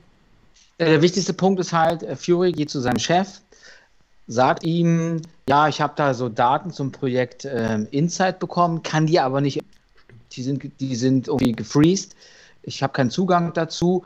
Ähm, wir sollten vielleicht mit dem Projekt ein bisschen vorsichtiger sein, bis wir herausgefunden haben, woran das liegt oder was ich für Daten habe. Ja. Und er so, ah, okay, gut, dass Sie mir das gesagt haben. Und vor allem muss man ja sagen, eigentlich hat Nick Fury das Recht zu allem sozusagen. Deswegen denkt man ja auch immer so ein bisschen, er ist irgendwie der Chef von allem. Mhm. Äh, weil normalerweise kommt er mit seinem Login oder wie auch immer überall rein, was mit Shield zu tun hat. Ähm, genau. Und ich finde, ab dem Moment geht es extrem bergauf mit dem Film. Weil ja. dann kommt auch richtig Fahrt rein und dann kommt auch ordentlich Action rein. Und dann kommt, glaube ich, eine deiner, äh, deiner Lieblingsszenen, ne? Ja, das stimmt. Ähm, Fury verlässt dann das ähm, Hauptquartier, will sich mit der Maria Hill treffen, die wir ja auch schon kennen aus Avengers. Und äh, auf dem Weg dahin wird er aufgehalten. Wie dezent. Kurbel mal das Fenster runter, ich möchte mit dir reden. Auf nicht ganz so äh, charmante Weise wird aufgehalten. Ja, das, und, äh, da merkt man ja auf einmal, dass ähm, wonach er sucht, ja wahrscheinlich gefährliches Wissen ist, weil wenn du dir überlegst, dass auf einmal die Polizei von Washington dich da beschießt und irgendwie dich töten will, ohne dass überhaupt jemand davon Wind bekommt und was das für Mächte sind im Hintergrund, die da, die da spielen. Und gerade du als Shield ähm, oder als wichtige Person von Shield, als zweit, zweithöchster Chef da, dann ähm, wird es auch für den Zuschauer auf einmal richtig spannend. Wie geht die Story weiter? Was ist, was, worum geht es eigentlich? Ich finde es ja schön, dass es zumindest noch so angeschnitten hast, dass er beschossen wird und nicht nur aufgehalten wird. Äh, weil das ist ja schon kein mehr. Das ist ja schon wirklich eine. Die haben ja, schicken ja quasi die ganze Armee auf ihn los, hat, hat man ja fast das Gefühl. Was die da an Waffen einsetzen, ist ja der helle Wahnsinn. Aber ähm, er sitzt ja auch in einem guten Auto, und zwar der Nachfolger von Kit. Ja, kann man so sagen. Ich habe mir auch aufgeschrieben, dass das Bruder. eine Art, Art Jarvis da drin sein muss, als ob den Tony Stark für ihn gebaut hat, oder? Ja, auf alle Fälle. Irgend so eine KI muss da drin sein, die fahren, lenken, schießen, alles kann. Ja. Aber, aber Kit ist ein gutes, gutes Beispiel, ja. Fand ich, fand ich auch super. Und äh, es ist echt geil, was das alles. Äh, also fliegen kann es ja nicht mehr, hast, äh, haben wir ja festgestellt. Ja, komischerweise. Das, das wäre auch ein bisschen. Also da, da, hätte ich den Film dann wieder einen Punkt abziehen müssen, weil es dann ein bisschen zu unrealistisch ja. geworden wäre. Aber das haben sie ja gut äh, umspielt. Also es ist trotzdem schön, dass sie es halt erwähnt haben. Also quasi die KI hat halt irgendwann mal gesagt, äh, nee, wir können nicht mehr fliegen. ähm, worauf dann hin ähm, Samuel L. Jackson, also Fury, fragt, ja, was ist denn nicht beschädigt in diesem Ding sozusagen? Äh, mit der Antwort, dass die Klimaanlage noch voll und äh, funktionsfähig ist. Sehr charmant. Der Wagen total durchlöchert. Ja. Unglaublich. Ich finde das immer schön, wie es Marvel schafft hat, in solche ähm, eigentlich drastischen Action-Szenen, wie du es ja auch schon erläutert hast, was ja auch noch einen extremen Hintergrund dann auch noch hat durch diese ganze Shield-Dramatik, äh, trotzdem irgendwie so leichten Humor immer einfließen zu lassen. Ich, ich, ich fand halt auch, dass äh, der ganze Film so eine, bei der ganzen Schwere auch diese Leichtigkeit hatte, aber auch einen unglaublich großen Coolness-Faktor. Absolut, ja. Ja, ich finde, dieser Coolness-Faktor kommt ja auch besonders gut raus, als sie versuchen, diese Scheibe da einzuschlagen von diesem, äh, ja, sprechenden Auto oder wie man es auch nennen äh, will, was ja so eine Art Jarvis-Funktion hat. Und ähm, wo Fury es eigentlich ähm, irgendwie schafft, ähm, also es ist ja immer so in Etappenweise irgendwie. Sie schlagen da mehrmals mit so einer Art Ramburg auf diesen, dieses Fenster ein und diese Mhm. Tragkraft oder Funktionsfähigkeit von dem Fenster wird immer mehr beeinträchtigt. Und sie warten ja quasi so bis zur letzten Sekunde, äh, oder, oder Fury wartet bis zur letzten Sekunde und holt dann da so sein, sein komisches Maschinengewehr oder was weiß ich raus. Und das aber halt so lässig, so. Es kann, cool. es kann ja auch Raketen schießen, diese, diese Waffe, die da drin ist. Kann das auch Raketen schießen? Ja, stimmt. Irgendwie. Der, der, der knallt noch ein Auto richtig weg. Stimmt, ja. Macht, macht er auch. Er hätte aber auch gleich eine Rakete schießen können.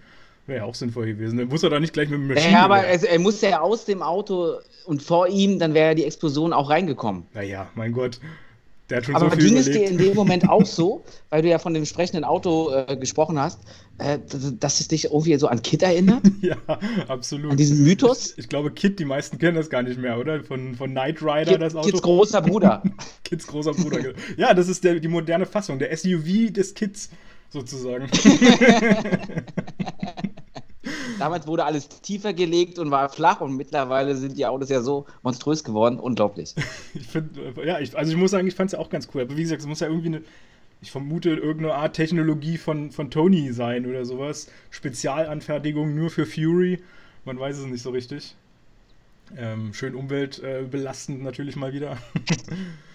ähm, ja, also äh, für mich absolut der Coolness-Faktor äh, auch vollkommen, äh, vollkommen gegeben dabei bei Fury. Und das gefällt mir auch echt gut in diesen ganzen äh, Marvel-Filmen und speziell in diesem bin ich äh, sehr begeistert. Ähm, unter anderem. Hm?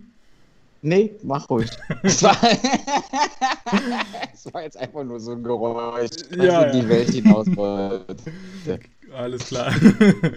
ähm, ja, das Auto äh, hat ja dann auch, hat ja selber irgendwie auch noch so einen gewissen coolen Stil, weil es ja irgendwie äh, dann auch kommt, das und das beschädigt und Flugsystem beschädigt, wo dann Fury noch so lässig fragt, was ist eigentlich nicht beschädigt.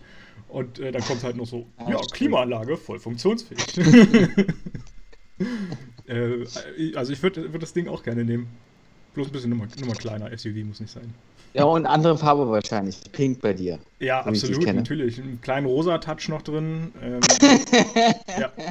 Und so ein, so ein Herzchen. Genau, Herzchen sowieso. Und dann am besten noch so eine Katzenöhrchen obendrauf. Und ein Fuchsschwanz an der Antenne. Fuchsschwanz, ja, selbstverständlich. Ohne Fuchsschwanz geht gar nichts. Okay. Oh Gott, die Bilder im Kopf. Bleiben wir doch besser lieber bei dem schwarzen SUV. Ja, und dann äh, kriegen ich wir. ich finde es halt komisch, wenn du, wenn du sagst, ohne Fuchsschwanz geht gar nichts, weil irgendwie so, ein, so eine Säge an der Antenne ranzubringen, ist ja schon ein bisschen schwierig. Eine Säge? Eine Säge. Kennst du nicht? Was? Eine Säge an der Antenne? Eine Säge, eine Handsäge. Warum soll man denn eine Handsäge an eine Antenne packen? Die nennt man auch Fuchsschwanz. Okay. Das ist mir Noch nie gehört? wieder was gelernt. Okay. Nee. Den äh, kannte ich, das kannte ich noch nicht. Okay. Hier kannst du noch was lernen bei mir. Ja, richtig Bildungspodcast hier für euch. Der neue Handwerkspodcast. Pass auf, irgendwer googelt gerade und sagt, was erzählt der denn für eine Scheiße?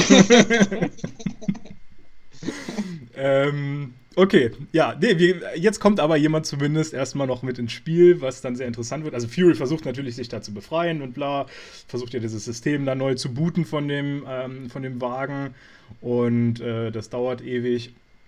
Und dann schafft er es irgendwie, sich zu befreien. Irgendwie kommt dann so eine Verfolgungsjagd noch so ein bisschen. Es gibt eine richtig krasse Verfolgungsjagd, weil, wenn du dich erinnerst, die sind ja extrem brutal, die, die Polizisten oder die angeblichen Polizisten.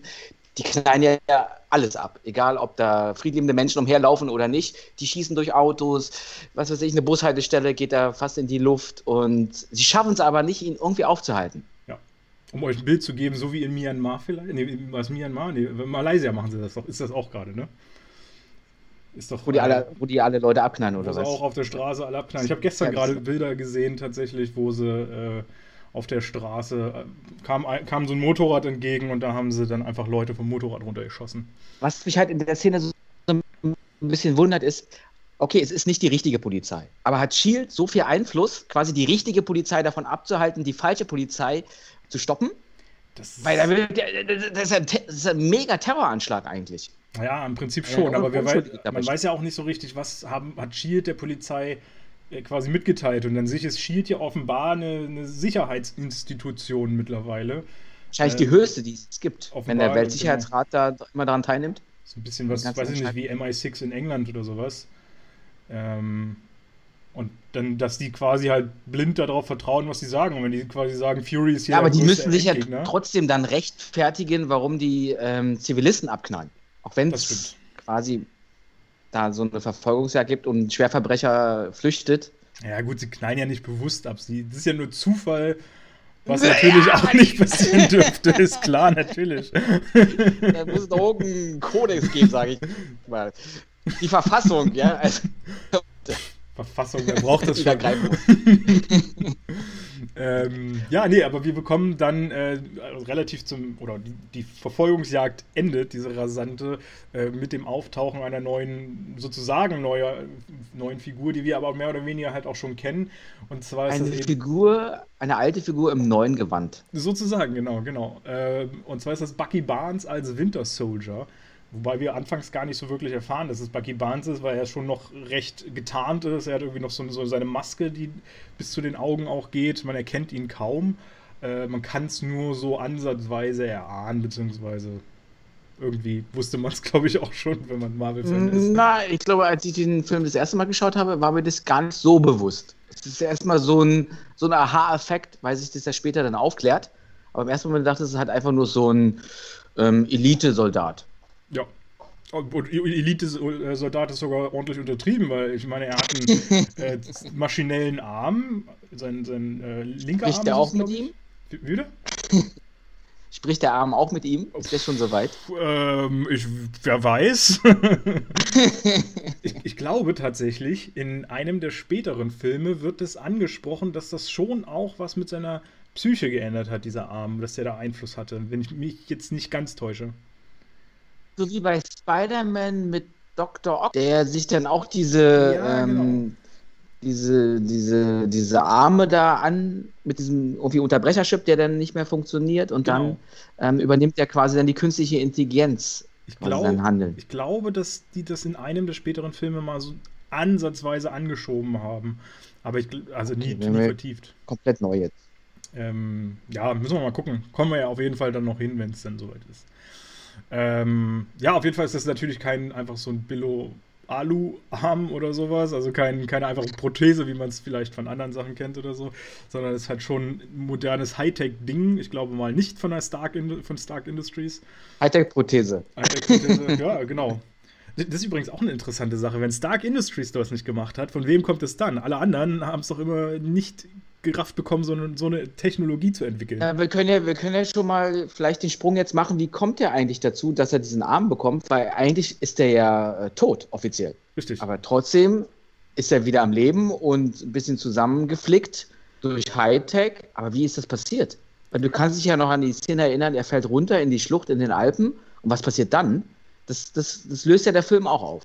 Genau, genau. Also es wird kurz angesprochen. Ich glaube, Fury oder so hatte das mal dann irgendwann erzählt. Äh, nee, Quatsch, das muss irgendwer anders erzählt haben. Fury war das. Die Fury nicht. weiß das ja gar nicht. Richtig. Ähm, Fury ist dann nicht, mal nicht der Allwissende. Im, im, aber im Prinzip war es wohl so, dass Bucky ja schon mal irgendwie, als er noch in der 107. Einheit da gedient hat, in der 107. Infanterie, äh, wurde er ja damals gefangen genommen. Das hat ja dann Captain, da hat ja Captain America die dann alle rausgeholt da bei Shield, äh, nicht bei Shield, bei Hydra. Und ähm, wohl, als die dort gefangen waren, wurden wohl schon Experimente mit Bucky gemacht, wenn ich das äh, so richtig in Erinnerung habe. Und diese Experimente sollen wohl dazu geführt haben, dass er wie auch immer unverwundbar war oder wurde oder zumindest es, nicht. Es geht so ja so in die Richtung, was die Experimente angeht, dass sie quasi auch noch einen neuen Captain America schaffen wollten. Genau. Also es ging auch wieder wahrscheinlich um so ein Serum und dann wieder so einen Supersoldaten. Vermutlich, ja. Genau. Äh, deswegen wollten sie ja, glaube ich, auch dieses Serum ja ursprünglich aus, äh, aus Amerika da quasi äh, stehlen, also gerade Steve Rogers äh, geschaffen haben. Das war ja, glaube ich, auch der Punkt. Ähm, ja, genau. Und in dem Zuge, weiß ich nicht, muss er eine Art, soll er angeblich eine Art Unverwundbarkeit oder sowas bekommen haben. Oder zumindest. Was natürlich im ersten Teil überhaupt gar nicht erwähnt wird, aber ja. im zweiten jetzt so also als Rückblick gesehen, ähm, dann doch passiert ist. Ja, und auch nur so minimal angedeutet. Das ist ein bisschen das kommt ein bisschen sehr kurz, weil das schon irgendwie, finde ich, eine sehr entscheidende Sache ist dann für ihn auch. Äh, finde find ich auch. Jedoch haben sie es auf alle Fälle äh, thematisiert. Genau. So, und im Prinzip soll er dann bei diesem Fall von dem Zug runter ins Alpengebirge quasi nicht umgekommen sein, wurde dann wohl irgendwie von irgendwem aufgelesen, wahrscheinlich eben von äh, Hydra. Und äh, ja, wurde dann offenbar auch in so eine Art künstlichen, künstliches Koma oder Eisschlaf oder sowas versetzt, offenbar. Während, während sie ihn aber irgendwie auch noch äh, geistig offenbar umprogrammiert haben. Oder wie auch immer. Das, ähm, also wie gesagt, das ist eine recht kurze Szene, das kann man auch sehr schnell Aber verpassen. die Szene ist so wichtig, weil, was sieht man da? Was sieht man denn? Und das da hat ja der Kevin Feige so. ähm, Ja, genau, du sagst es. Wir, Ganz wir, bewusst. Wir haben es ja gerade mhm. angesprochen. Er bekommt quasi seinen neuen Arm. Er, ihm wurde nämlich bei dem Fall oder sowas sein Arm, oder, oder das war eine Folge dieses Falls oder so, ich weiß es gar nicht mehr, wurde der Arm auf jeden Fall abgetrennt. Der linke war es diesmal halt. Ähm, und ähm, das haben wir ja schon bei den anderen Podcasts immer wieder mal äh, erwähnt, dass in der Phase 2 wohl Kevin Feige, äh, der Produzent, das irgendwie drin haben wollte, weil er ja selber so großer Star Wars-Fan ist, dass irgendwie bei, bei äh, jedem Film eine Hand oder ein Arm abgehackt wird als Hommage an die Star Wars. Ja, aber ich fand das halt in dem Moment ein bisschen schwach, weil die Verbindung zu Star Wars ist ja eigentlich die Hand ab. Ja. Das war ein Tor richtig gut gemacht, fand ich. Absolut, ja. Eins zu eins. Und jetzt der ganze Arm, hätte man doch jemand anders noch den Arm, äh, nicht den Arm, sondern die Hand verlieren lassen. Ja, vor allem hätte man es ja auch einfach so machen lassen können, dass er seine Hand verliert und sie ihm dann den Arm aber abnehmen müssen oder sowas aus irgendwelchen Folgen, keine Ahnung. Äh, dann hätte man das ja immer noch so erklären können, zumindest, dass er seinen Arm hat. Aber erstmal hätte er seine Hand verloren dann nur. Aber das sieht man zumindest ja. nicht. Es geht in die Richtung, jedoch war es jetzt nicht so, so klar für mich. Ja, genau. Äh, und wie gesagt, man kann es halt auch einfach leicht übersehen, weil es eine sehr kurze Einblendung und Anszene ist. Ja, genau, also Bucky lebt auf jeden Fall. Ähm, und Bucky ist offenbar eine Art Supersoldat jetzt auch, der mit seinem Arm ordentlich was äh, reißen kann und äh, der hält ja auch den Wagen irgendwie auf, ne? Wenn ich mich nicht täusche. Ja, ganz klar, der hat ja eine Waffe. Und ähm, da ist es so, dass er wie beim Eishockey so ein Puck als Mine unter den Wagen, die ist magnetisch, sich anhaftet Stimmt. und dann ähm, wird, der, wird der durch die Explosion der Wagen aufs Dach wie katapultiert. Wo ich mir dann auch schon dachte, okay, offenbar ist er der Einzige mit solcher Technik, hätte ja vielleicht auch mal einer der anderen Soldaten so einen Scheiß haben können, wenn die schon so gut ausgerüstet sind. Aber okay, hat natürlich. Vielleicht war das so die Vorhut, die, weil die wussten, das ist so ein Kit-Double. Wir müssen das Auto erstmal mürbe machen. Ja. So ein bisschen anschlagen und dann kann der Winter Soldier sich den Fury schnappen. Wahrscheinlich, wahrscheinlich. Ähm, ja. Keine Ahnung, auf jeden Fall, äh, Auto ist jetzt im Arsch, Fury, Fury ist auch ganz schön im Arsch, hat äh, auf jeden Fall einen Knochenbruch, auch einige weitere Verletzungen. Der hätte auch die Hand verlieren können. Hätte auch die Hand, Hand verlieren können. Aber der hat ja schon ein Auge verloren. Dann hat er ja nachher bald gar nichts mehr. Hat er gar nichts mehr. Dann hast Hand, Hand verloren, Auto verloren. Na, okay, da hat das Leben keinen Sinn mehr. das nächste ist dann der Fuß. Na, was soll denn das noch werden? ähm, genau, also einige Prellungen auf jeden Fall. Man weiß nicht so richtig, was alles noch für Verletzungen sind. Ich glaube, das Auto hat ihn ja noch analysiert und gesagt, dass er da ordentlich äh, beschädigt wurde. Und ähm, ja, Bucky ist auf dem Weg zu dem Auto und äh, will natürlich, das ist, das ist offenbar sein einziges Ziel, Fury umlegen, töten, wie auch immer. Der aber was noch schafft, wie kommt er aus der Situation raus? Ja, der hat ja irgend so ein, so ein Teil von Tony Stark, das ist wie so ein Schweißbrenner oder sowas, wie so ein Lasergerät, also wirklich in der Größe von einem Handy und schweißt sich dann durch das Auto, durch den zwei Meter dicken Beton irgendwo hin. Wir wissen es nicht.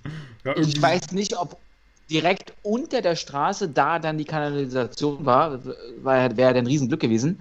Aber er schafft es zu fliehen. Wobei es ja in Amerika, glaube ich, ganz viel so ist, dass unter diesen ganzen Städten, also ich meine, von Washington kenne ich es jetzt nicht so, aber New York ist ja wirklich komplett untertunnelt, entweder mit irgendwelchen U-Bahnen oder eben mit äh, irgendwelchen Vielleicht hat er sich ja auch quasi auf die andere Seite der Erde durch den Erdkern ja da durchgeschweißt. Genau. Und der Weg war einfach, den Wintersorte zu lang. Ach nee, ey, weißt du, das laufe ich jetzt aber nicht hier. genau. Und äh, jetzt ist er erstmal in einem buddhistischen Kloster und er betet eine Runde. so, okay, ja. Wir müssten eigentlich mal analysieren, wenn du da quasi durch den Erdkern, wo du dann rauskämst. Bestimmt Vielleicht irgendwo auch, mitten äh, im Wasser Meer. oder so. Ja. ich gehe nicht davon aus, dass du dann in China oder sonstigen landest. Was mich halt in der Szene nur gewundert hat, ähm, Fury war ja schon echt im Arsch und warum der Winter Soldier da nicht mit ins Loch gehüpft ist und hätte ihn irgendwie noch gepackt. Das war ihm zu intim. Zeitspanne war ja sehr gering. Ja. Aber so zwei auf so, so engem Raum und so, das ist, das ist nicht so sein. Ich hätte auch nicht ins Loch gepasst. Ja, das kann auch sein. Sein Arm war einfach zu dick. ja. Ähm, aber habe ich auch nicht ganz verstanden. Hätte, damit hätte er dann natürlich äh, wirklich Feierabend machen können. Insbesondere, ja, wenn er ja dann auch sieht, dass er. Ich habe es schon, verstanden, weil dann hätte es nämlich nicht die nächste Szene gegeben, weil es war ja Fury noch wichtig, diesen Datenstick mehr oder weniger zu schützen. Genau, und es stand halt im Drehbuch, dass er das, diesen Stick noch übergeben muss und schützen muss. Genau, Seite 33 stand das drin. Genau. Ich habe nochmal nachgelesen. Und äh, deswegen ging das natürlich nicht, dass Bucky ihm einfach folgt. Das ist ganz klar. Wobei, wir sehen ja gar nicht, ob er ihm folgt. Vielleicht ist er ihm ja gefolgt, denn Bucky taucht ja kurze Zeit später, in der Szene, die du gerade angesprochen hast, auch kann auf. Ich dir, kann ich dir recht geben. Denn so. Fury hat sich Quasi ja. der super, der super Soldat, der topfit ist und dieser angeschlagene Mensch kriechen durch, durch, das, durch die Kanalisation und ähm, er kann nicht aufgehalten werden. Weiß aber dann später, wo er genau ist. Yeah. Zerstört meine Theorie, Theorie nicht, Alter. Nein, das zerstöre ich jetzt nicht. Das waren ja nur so Denkansätze. Die ja. muss man ja nicht weiter verfolgen. Und Fury war trotz Verletzungen so schnell, dass er so eilig da bei seinem neuen äh, Ort sein konnte, dass er noch ganz gechillt da im Sessel naja, sitzen konnte. Fury hat ja, was, was, er hat ja eine Ausbildung gehabt, Fury. Als Jugendlicher. Er war nämlich äh, Kanalarbeiter. Und deswegen kannte der sich so gut aus in dem Kanalsystem unter, unter Washington, dass ähm, er natürlich rucki zucki da fliehen ja, konnte. Genau. Und, Und wo fliegt er hin? Es war ganz, äh, ein ganz großer Zufall, dass es ausgerechnet der Kanal war, der, den er mitgebaut hat ursprünglich, ähm, der dann führte zu seinem letzten engen Vertrauten, denn äh, Shield kann er ja offenbar nicht so richtig trauen und weiß ja auch nicht, wem er dann noch trauen kann. Äh, also äh, führt ihn das natürlich zu Captain America nach Hause, zu Steve Rogers. Seine bescheidene Unterkunft in seine kleine, süße Wohnung, ähm, wo er sich im Sessel äh, gemütlich macht, ein bisschen Musik anschmeißt, wo ich mir auch so dachte, okay, wärst zwar gerade fast umgekommen, dich, die, irgendein Attentäter ist auf dich angesetzt, aber du chillst erstmal bei Captain America. Sehr gut. Ich glaube, es war, wenn, wenn man sich die, die nächste Szene betrachtet, Captain America kommt quasi nach Hause, auf dem Flur trifft er seine Nachbarin und ähm, er geht ja davon aus, dass die Nachbarin ja eigentlich, was weiß ich, eine Krankenschwester oder Chemie, äh, Chemielaboratorin ist oder sowas. Okay. Und ähm, sie ist aber eine von Shield. Und ich glaube, um den, den, den, den Konflikt, den, den, den Captain America hat, weil sie sagt ja auch, da ist jemand, ich habe Musik gehört. Mhm. Und da ist jemand Fremdes in deiner Wohnung. Wobei jetzt gerade nee, mal das, was ich eigentlich sagen will, das hebt sich ja wieder auf mit dem, was ich jetzt als nächstes eigentlich hätte sagen können. Aber egal, auf jeden Fall wollte er ihm vielleicht so ein bisschen die Gefahr nehmen oder so, dass da jemand Vertrautes sitzt. Weil wer, wer äh, setzt sich denn, oder wenn man hört, da ist jemand Fremdes in deiner Wohnung, setzt sich denn dahin und hört Musik? Also, da gehst du ja nicht von aus, dass es ein Attentäter ist. Wobei das ja nicht ganz klar rauskommt. Sie sagt ja eigentlich nur, du hast offenbar deine Musik angelassen. Ähm, ja, okay. Woraufhin natürlich die Annahme da ist, oder für ihn natürlich auch die Skepsis da ist, oh, da muss jemand in meiner Wohnung sein, weil er sich selbst offenbar so, so vertraut, dass äh, er Und da schließt sich jetzt der Kreis von meiner Theorie, dass sie wusste gar nicht, dass Fury drin ist, sie hat nur Musik gehört. Genau. Und dieses, und dieses Lied ist ja quasi aus der Vergangenheit von Captain America. Das ist ja so 30er, 40er Jahre Musik, dieser Song. Ja, das, das ist, ja, ist ja nichts Modernes der ist nicht Shakira oder so. Ja gut, aber der hat ja auch die wahrscheinlich, also die Musik wird ja zu Hause gewesen sein. Letztlich sehen wir ja dann später, dass es ein Plattenspieler ist, der da läuft. Also hat ja Fury nicht extra seine Playlist von zu Hause mitgebracht. Äh, von daher wird er das Lied ja kennen, weil das irgendwie aus seiner Plattensammlung stammt, also Captain Americas. Ja, aber es war halt ein bekanntes und dadurch suggeriertes Lied, was, ähm, was positive Energie ausgestrahlt hat. in den Ohren von Captain America. So wie ich es mal ja. festhalten. Genau, deswegen schleicht er sich auch von hinten rein, weil er denkt, dass irgendjemand gerade ihn überfällt. Wobei ich auch sagen okay. muss. Äh, also, naja. Äh, ja, genau, aber so, im Prinzip habe ich es gerade schon erwähnt. Er geht dann in die Wohnung rein, nicht durch die Tür, sondern durchs Fenster, äh, weil er dann der Annahme ist, dass er gerade überfallen wird oder was weiß ich. Ähm, und stellt dann aber halt fest, dass Fury da sitzt. Dann unterhalten die sich ein wenig. Ähm, es gibt äh, die Stickübergabe sozusagen, weil Fury ihm natürlich äh, dezent mitteilt, dass er äh, dem, dem Shield nicht trauen kann. Also man, er weiß halt, dass möglicherweise eine Überwachung stattfindet. Deswegen nutzt er sein Handy, um ihm quasi schriftlich er, mitzuteilen. Genau. genau, er schreibt ja dann auch, äh, Shield ist korrupt. Ja. Und du darfst halt niemandem vertrauen. Richtig. Ähm, und das als äh, quasi zweitranghöchster Chef der ja eigentlich sonst immer für Shield sich den Arsch aufgerissen hat und jetzt auf einmal äh, selber mitbekommt, dass nicht, Shield nicht das ist, was es eigentlich sein sollte. Ist er äh, vielleicht auch ein Mitbegründer von Shield? Ich weiß, weiß, es gar nicht. Nee, das kann ja nicht sein, weil äh, das wurde ja kurz nach dem Zweiten Weltkrieg gegründet, in den 50er Jahren. Und ich glaube nicht, dass äh, Nick Fury da schon als kleiner Junge Shield mitbegründet hat. Welcher Dreijährige hat nicht den Ehrgeiz, irgendwo so eine Organisation mitzugründen? ja, genau. Ich weiß gar nicht, wie alt er da zu dem Zeitpunkt war, aber ja. Ich weiß, dass Peggy auf jeden Fall Mitbegründerin war. Und äh, Howard, die, waren, die haben das ja mit, mit äh, reingehauen. Und dieser Colonel irgendwas da, den er da hatte, oder diesen General. Genau. Aus dem ersten. Ja, der Man in Black General. ja, oh, auch seinen Namen vergessen jetzt tatsächlich.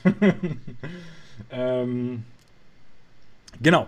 Und äh, dann kommt es relativ unmittelbar dazu, dass diese Situation äh, außer Kontrolle gerät, denn plötzlich kommen so drei Schüsse durch die Wand, also ordentlich kräftige Kaliber offenbar, die da durchjagen ähm, und treffen Fury.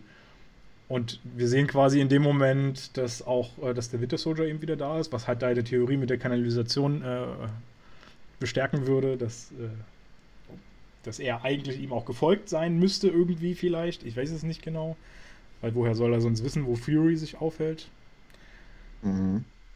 Und äh, ja, dann äh, kommt eine kurze Verfolgungsjagd zwischen Cap und, und äh, dem Winter Soldier, der sich immer noch nicht zu erkennen gibt. Aber vielleicht hat ja diese, diese Nachbarin, die ja auch von, auch von Shield ist, vielleicht hat die das ja so ein bisschen und tut mir mal so, ah, ich bin die liebe nette Nachbarin und ich bin ja bei Shield und ja, ich bin ja eigentlich ähm, Kumpel von, von Fury, vielleicht hat die das ja den gesteckt. Aber das ja, klärt dafür nicht. Aber auf. warum, dann, das wäre ja dann die Frage, sie warum ist ja die erste sie? am Tatort, die dann bei Fury bleibt, während Cap. Ähm, äh, ja, damit kein Verdacht geschöpft wird.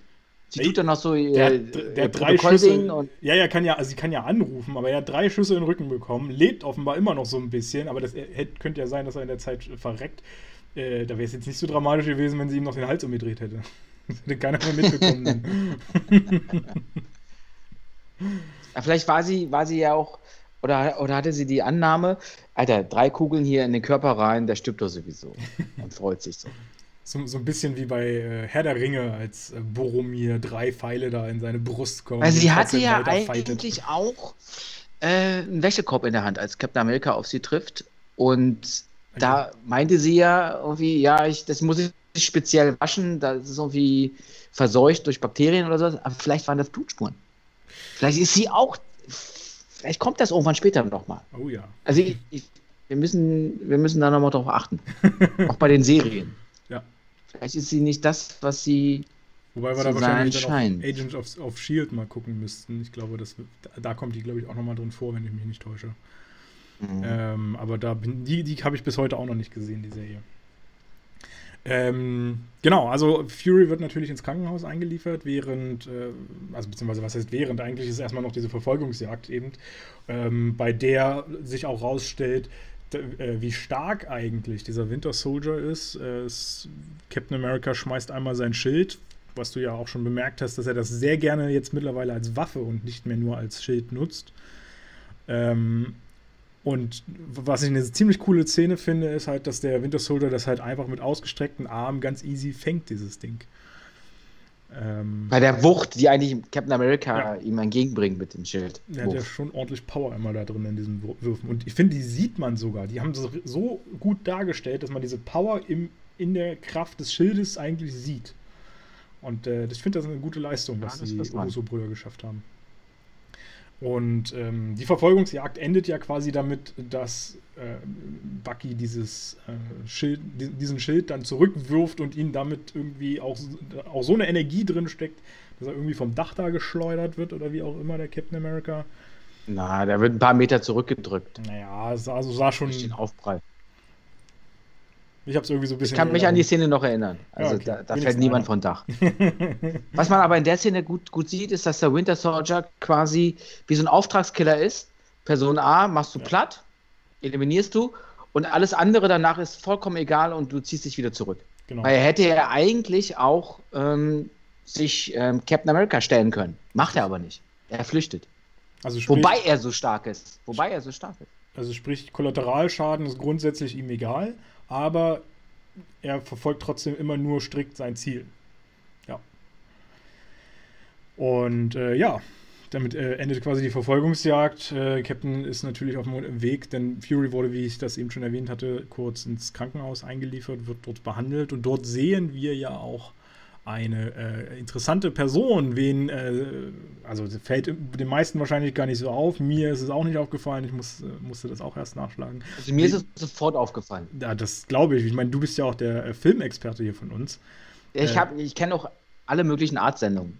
Serien. Deswegen ist mir sofort aufgefallen. Richtig. Welchen Arzt sehen wir denn hier? Ähm, einer von den äh, Russo-Brüdern, aber ich weiß nicht welchen. Welcher Bruder das ist. Das ist der Joe Russo. Der Arzt, dem okay. der Fury vertraut.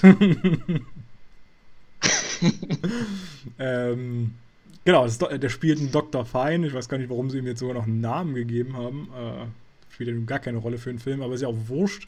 Und ja, ist ja, ist ja unerheblich. Also, dass da Leute Namen haben im Film, das ist völlig. Also. Naja, also ich meine, der Zuschauer muss jetzt nicht wissen, wie diese Figur heißt. Die taucht jetzt nicht gerade wirklich wesentlich. Aber wir reden darüber. Ja, wir deswegen darüber. muss man es wissen, dass er so heißt. Ja, okay. Okay, also wir reden von Dr. Fine, äh, gespielt von Joe Russo. ähm, genau, er behandelt den äh, Fury so ein bisschen, versucht ihn da irgendwie zu retten und diese äh, Kugel da rauszuholen und was weiß ich, gibt ihm noch irgendein Anästhetikum oder so ein Scheiß, also irgendeine Spritze wird ihm noch verpasst und weiß es nicht so richtig, was da drin ist. Und ähm, es ist aber einfach nicht möglich, Fury zu retten. Er zu retten. Zu retten. Und äh, ja, Fury kratzt ab. Weg yeah. vom Fenster. Endlich. Endlich mal wieder, endlich mal wieder ein Film, wo auch die Guten sterben. Na. Das braucht ja auch keiner, also wirklich. Der hat auch nur ein Auge, weißt du, der Eben. ist das nur. Das, der ist auch sowieso die ganze Zeit auf einem Auge blind gewesen. Aber dann hätten sie ihm auch die Hand wirklich abhacken können. Also wirklich. ja, finde ich auch. Weißt du, wenn er sowieso schon stirbt, dann hackst du ihm auch noch die Hand ab. Hier so auf Star Wars gerecht zu werden. Auf dem Totenbett, wie er da so gerade äh, vom Arzt noch behandelt wird, so, ach, der ist jetzt eh tot. Ach komm, gib mal das, äh, das Beil her. Zack. Also, ach scheiße, Kevin Feige hat ja noch angerufen. Wir müssen ja auch noch jemanden Hand abhacken. Ey, Fury, komm. Sehr schön. Okay, ja, damit. Äh, gut, damit ist äh, einer der wichtigsten Leute von, von Shield im Arsch, sozusagen. Oder von diesem. Und es ist so traurig. Alle ja. sind hin und weg. Es wird auch, äh, Natascha Romanoff kommt zu Besuch und auch ähm, Maria Hill, glaube ich, heißt sie, ne? Äh, kommt auch und alle trauern und heulen und ach, wie tragisch ist das doch. Und ähm, Captain America wird quasi zum Direktor in der Zeit dann äh, gerufen er hat ja immer noch den Stick bei sich, diesen, äh, diesen berühmten. Ja, den will er natürlich. Es gibt ja dieses, ich weiß nicht, ob wir es schon erwähnt haben, dieses Strike-Team. Dieses Strike-Team ist quasi so eine, so eine Elite-Einheit, besteht aus mehreren Teams, mehr oder weniger. Und die schnappen sich dann gleich mehr oder weniger Captain America und ähm, sagen ihm, pass mal auf, der Big Boss Alexander Pierce möchte dich sprechen. Genau. Und du hast sofort mitbekommen. Strike Team ist quasi angeführt von Brock Romulo, äh, den, mit dem er ja auch schon zusammengearbeitet hat auf dem Schiff damals. Ähm, mhm. Also was heißt damals? Wie gesagt, das soll ja alles in drei Tagen eigentlich stattfinden. also damals ist vielleicht jetzt ein bisschen das falsche Wort. Damals vor, äh, vor drei Stunden. ähm, genau, und ähm, damit natürlich dieser Stick irgendwie sicher ist, oder wie auch immer man das jetzt ausdrücken will, packt er ihn in den gerade befüllten Snackautomaten mit hinten rein. Und ich mir dann auch so dachte, okay, also ich verstehe grundsätzlich, dass du das jetzt nicht im Shield, in der Shield-Hütte haben willst. Aber ist jetzt ein Snackautomat so die richtige Wahl für so ein wichtiges Ich finde das richtig, so, so, eine spontane Entscheidung finde ich cool. Finde ich richtig gut. Diese, diese, diesen, diesen Einfall, den, den er da hat. Also die Idee finde ich auch super, absolut. Würde, würde ja keiner drauf kommen, jemanden dort zu suchen. Ah, ja. glauben wir zumindest, sagen wir mal. Äh, wenn wir ja dann später nochmal sehen, ob da jemand drauf kommt. Und da merkst du ja auch schon wieder das Misstrauen, was ihm, dieses Misstrauen, was äh, Fury ihm entgegengebracht hat. Ähm, und der gibt ja nicht umsonst diesen Datenstick und da macht es ja schon, also da rattert es ja schon weiter bei Captain America im Kopf. Okay, was ist da los? Also er ist nicht auf den Kopf gefallen. Und das zeigt sich ja dann auch im äh, Gespräch eben mit Alexander Pierce, der ja nun der oberste Boss ist von Shield. Und wo man ja eigentlich meint, so Captain America müsste ihm ja dann so ein bisschen hörig auch sozusagen sein, aber äh, du hast es ja schon erwähnt, Fury hat ihm deutlich zu, zu, zu, erkennen gegeben, dass er niemandem trauen soll. Ich finde ja selber, dass er dann immer noch so ein bisschen in der Zwickmühle ist, aber grundsätzlich versucht er natürlich allen Fragen so ein bisschen auszuweichen oder Informationen zumindest zu verschleiern.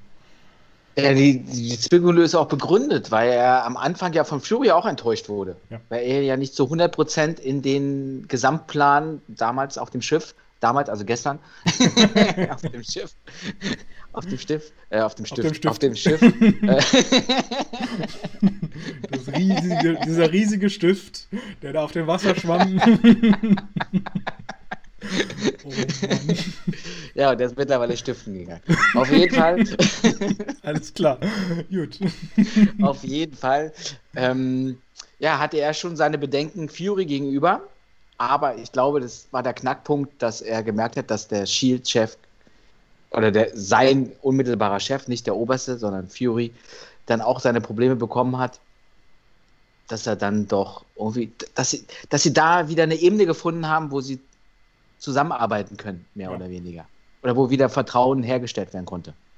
Äh, hoffen wir mal, weil, dass es auch so weil, weil, wenn Fury selber sagt, du darfst niemanden aus Shield vertrauen, aber dann diesen Vertrauensvorschuss an Captain America gibst. Ja. Wir wissen ja alle noch nicht, was auf dem Datenstick drauf ist, aber der scheint ja sehr wichtig zu sein. Ist das schon irgendwie so eine Brücke, die gebaut wurde? Richtig. Äh, ja, absolut.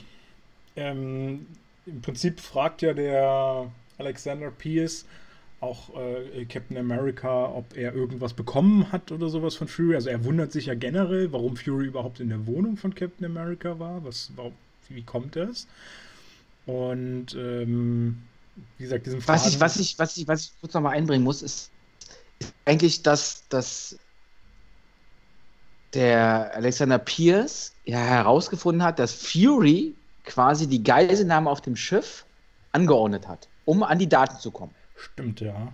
Und er sagt ja Captain America, passt mal auf, wir haben ja recherchiert und haben herausgefunden, dass Fury quasi dafür zuständig war. Und trotzdem sagt Captain America nicht, ah, es gibt da so einen Stick und die Daten wurden quasi irgendwie da entwendet.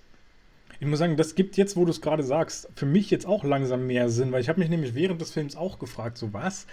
Fury soll diese Entführung initiiert haben, aber warum soll er denn dann auch noch sein Team dahin schicken? Also wenn er diese Entführung initiiert hat, hätte er quasi auch die, den Entführern den Auftrag geben können, dass die einfach die Daten klauen sollen oder sowas.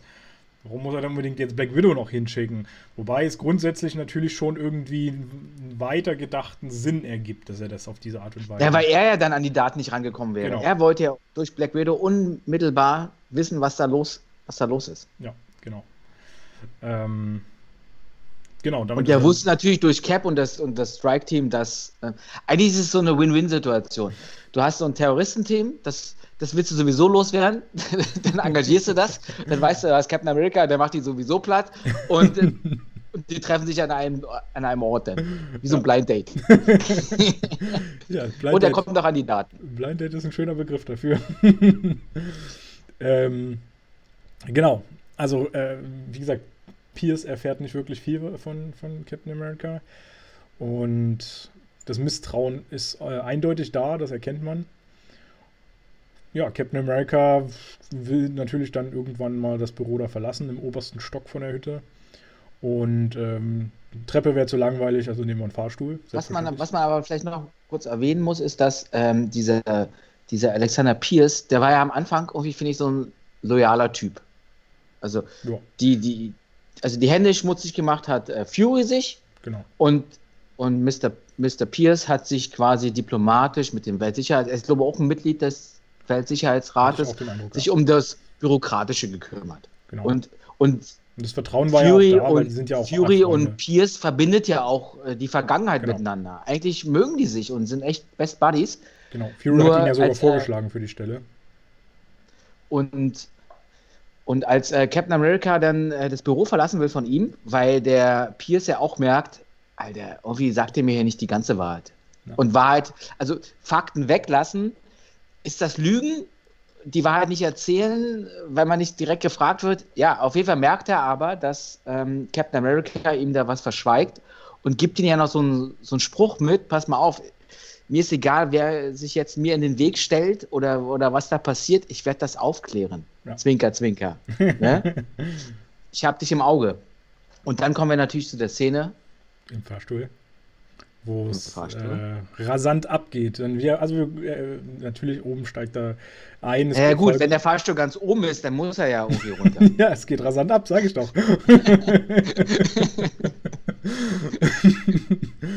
ähm, oben steigen noch drei Leute, wenn ich mich nicht täusche, mit ein. Unter anderem eben auch äh, Rumlow, der irgendwie mit so zwei Kollegen da irgendwie tätig ist, die aber auch an einer ganz anderen Station offenbar aussteigen wollen. Dann so zwei Etagen tiefer kommen dann irgendwie die nächsten drei, vier, fünf Leute. Äh, und dann wird es immer voller. Also drei, vier Etagen später kommen noch mal ein paar Leute. Also du darfst, dürftest dann in dem Moment keine Platzangst haben. ja, es wird kuschelig. ich weiß gar nicht, hat man in einem gläsernen Fahrstuhl Platzangst, wenn man doch die Naja, Umwelt so ich glaube, du hast, du hast gleichzeitig Platzangst und Höhenangst. Also wenn, wenn, Aber grundsätzlich hast du ja die Weite des Raumes um dich rum. Du kannst ja nur nicht dahin, weil halt irgendwie eine Glasscheibe dazwischen ist. ja, aber trotzdem wird ja irgendwie so geführt die Luft abgeschnitten. Ja, die auf jeden Fall. Bei so Weil vielen der- Leuten der da drin, Kasten, bei, egal ob du das sehen kannst oder nicht, ist ja, ist ja beschränkt durch das Glas. und gerade bei so vielen Männern da drin wird definitiv die Luft abgeschnitten, weil irgendwer hinterlässt immer einen Furz.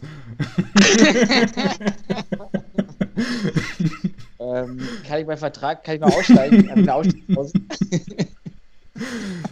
Ja.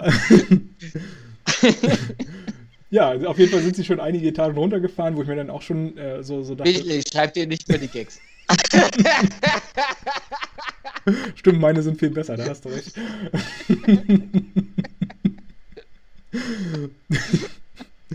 Oha, was wird das hier heute noch? Ähm, ja, sie sind auf jeden Fall, wie gesagt, einige Etagen runter. Der Fahrstuhl ist äh, voll. Ich dachte mir schon so, so hoch ist das Gebäude jetzt nun auch nicht. Wenn man aber so dann irgendwann mal rausguckt, dann sind die ja doch irgendwie noch gefühlt ganz oben. Ähm, und äh, auf einmal wird relativ klar, also Cap, Cap ist sehr, sehr schnell schon von Anfang an klar, dass das äh, so ein bisschen ausarten wird, die Situation. Und genau dazu kommt es auch. Äh, es geht eine große Prügelei los. Sie haben auch so ganz spezielle Handschellen irgendwie für ihn, so hochmagnetische sozusagen, äh, die ganz cool waren. Kommen ja irgendwie aus so, eine, so einer Art äh, Aktenkoffer, ist ja einfach der Henkel vom Aktenkoffer. Genau. Und ähm, damit versuchen sie ihn quasi festzuhalten am, am äh, an dem Fahrstuhl, an den Metallenen quasi. Wobei ich mir dann aber auch, wenn, also wenn ich jetzt weiter überlege, diese Situation, wenn sie es schaffen würden, ihn mit beiden Armen an diesem Fahrstuhl da zu ketten oder sowas, wie würde denn das Ganze weitergehen, wenn die jetzt unten sind? Irgendwann müssen die den doch mal davon lösen. Naja, aber die haben ja auch diese elektrischen Knüppel dabei, um ihn dann, oder vielleicht, weiß ich nicht, ein Narkotikum oder so, schießen die in den Po. Keiner, weiß ich nicht. Auf jeden Ja. Fall wollten sie ihn erstmal kampfunfähig machen, damit er nicht jedem da auf die Schnauze haut. Richtig, das auf jeden Fall. Und äh, genau das schaffen sie aber nicht und es passiert genau das, was du gesagt hast. Er haut jedem auf die Schnauze. Und zwar ordentlich. äh, ich finde eine sehr schöne Szene, weil es halt in so einem kleinen Raum Wusst- stattfindet. Wusstest du eigentlich, dass es die Lieblingsszene ist vom, ähm, vom Schauspieler? Nee, Evans? das wusste ich nicht. Krass. Das meinte der bei den, bei den Captain America-Szenen, ist die Fahrstuhlszene seine Lieblingsszene. Ja, kann ich mir gut vorstellen. Meint er aber genau die Fahrstuhlszene oder die, wo er mit Fury hochfährt und fragt, warum keine Musik hier läuft? Nein, aber die, er wird natürlich schon die Kampfszene gemeint haben, gehe ich ja davon auch von aus. Ähm, ja, sehr, recht elegant macht er die alle platt mit äh, so ein paar Hieben und Schlägen und Prügeleien. Ich glaube, er hat ja auch sein, doch sein Schild hat er auch dabei, ne? Schild hat er definitiv dabei, aber das kann man nicht so richtig, konnte er ja nicht anwenden, fällt auf den Boden. Ja. Am, am Schluss, wo alle da liegen, siehst du das Schild in der Mitte, er tritt gegen und dann schwupp, hat er es in der Hand. Ja, er springt ja auch dann damit runter. Er will, er will ja eigentlich in einen der Fahrstuhlgänge da sozusagen oder in einen der, der Flure dann äh, ausweichen, wo natürlich dann genau in diesem Flur die ganze Polizei oder die ganzen Shield-Agenten, wie auch immer, Sicherheitskräfte, warten, Sicherheitskräfte. Äh, also gibt es nur einen anderen Weg. Er muss aus dem Fahrstuhl rausspringen sozusagen. Und wie gesagt, ich meine, die sind die ja eine ganze Weile runtergefahren und trotzdem muss er da irgendwie aus gefühlt der 10., 15., 20. Etage rausspringen. Naja. Die, haben aber, die haben aber während des Kampfes den Fahrstuhl gestoppt. Genau, während des Kampfes, aber vorher sind sie ja schon eine Weile gefahren. Aber naja, ist egal. Ist, ist wurscht eigentlich. Ähm, genau. Dann sind sie ja vom obersten Stockwerk ins zweitoberste, dann kamen die anderen, dann sind sie ins drittoberste und dann sind sie weiter runtergefahren. Und wenn es 50 Stockwerke sind, dann irgendwann auch mal, was weiß ich, erst im 30. oder so. Wenn es 15 Oder Stockwerke Erde. sind, sind sie im 30. 50, 50. Achso, 50, okay. Sonst äh, hätte ich jetzt auch an deiner. Äh, Aber bei, bei, bei, bei 50 Stockwerke würde, würde meine These trotzdem funktionieren. Ja, selbstverständlich. das, das ist eine Comic-Verfilmung. Ja, eben. Das Geht sind ja diese Spezialgänge, die sind immer so dazwischen dann. ähm, alles klar, gut. Wir, wir sollten eigentlich unseren eigenen Marvel-Film schreiben, merke ich. wir haben ja noch was anderes vor. Was ja. mit Marvel nicht zu tun hat. Das haben wir gestern Abend besprochen. Ja, ja, ja, stimmt, ich entsinne mich. Ja, ja, genau. Okay. Aber pst. Genau, da, äh, das kommt dann auch genau. bald, ja. Also ihr könnt große Filme von uns erwarten in Zukunft. Wir, wir werden die Russo-Brüder, die neuen. Ähm, genau, also Captain schafft es natürlich zu, zu fliehen, äh, muss dazu irgendwie noch sein, äh, so, ein, so, ein, altes, cooles Motorrad da rausholen und äh, rast damit über diese Riesenbrücke, die dann äh, von Shield zum Festland, das ist ja fast wie eine Insel, dieses Shield-Bereich da. Ne? Und ähm, genau, versucht da zu fliehen, wird noch von irgendeinem Flugzeug da angegriffen, lässig, cool, zerstört er das natürlich alles und schafft es. Alles nur mit seinem Schild. Alles, alles mit, seinem Schild. mit seinem Schild. Ja, er benutzt nicht einmal seine Waffe. Ist echt beeindruckend. Oder eine Waffe. Er hat ja gar keine Waffe. Aber. Naja, doch, er hat das Schild als Waffe. Aber ja. keine. Aber er hat keine, keine Pistole Waffe. oder ähnliches, um äh, damit anzugreifen. Ähm, genau. Wir. Er ist geflohen, oder mal, was ist denn dann passiert? Dann lernen wir. Ja, er, er geht zurück und will sich den Stick holen, weil er merkt, irgendwie Shield hat da was im Schilde und trifft dann auch Romanov. er,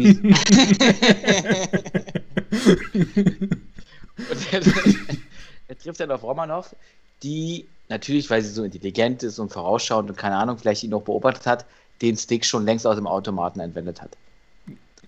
Und dann stellen die sich beide quasi gegenseitig so zur Rede, kann man, kann, kann man sich noch vertrauen, wer ist auf welcher Seite und was geht hier ab? Und sie schmieden ja dann den Plan, wir schauen uns einfach mal an, was auf Stick ist.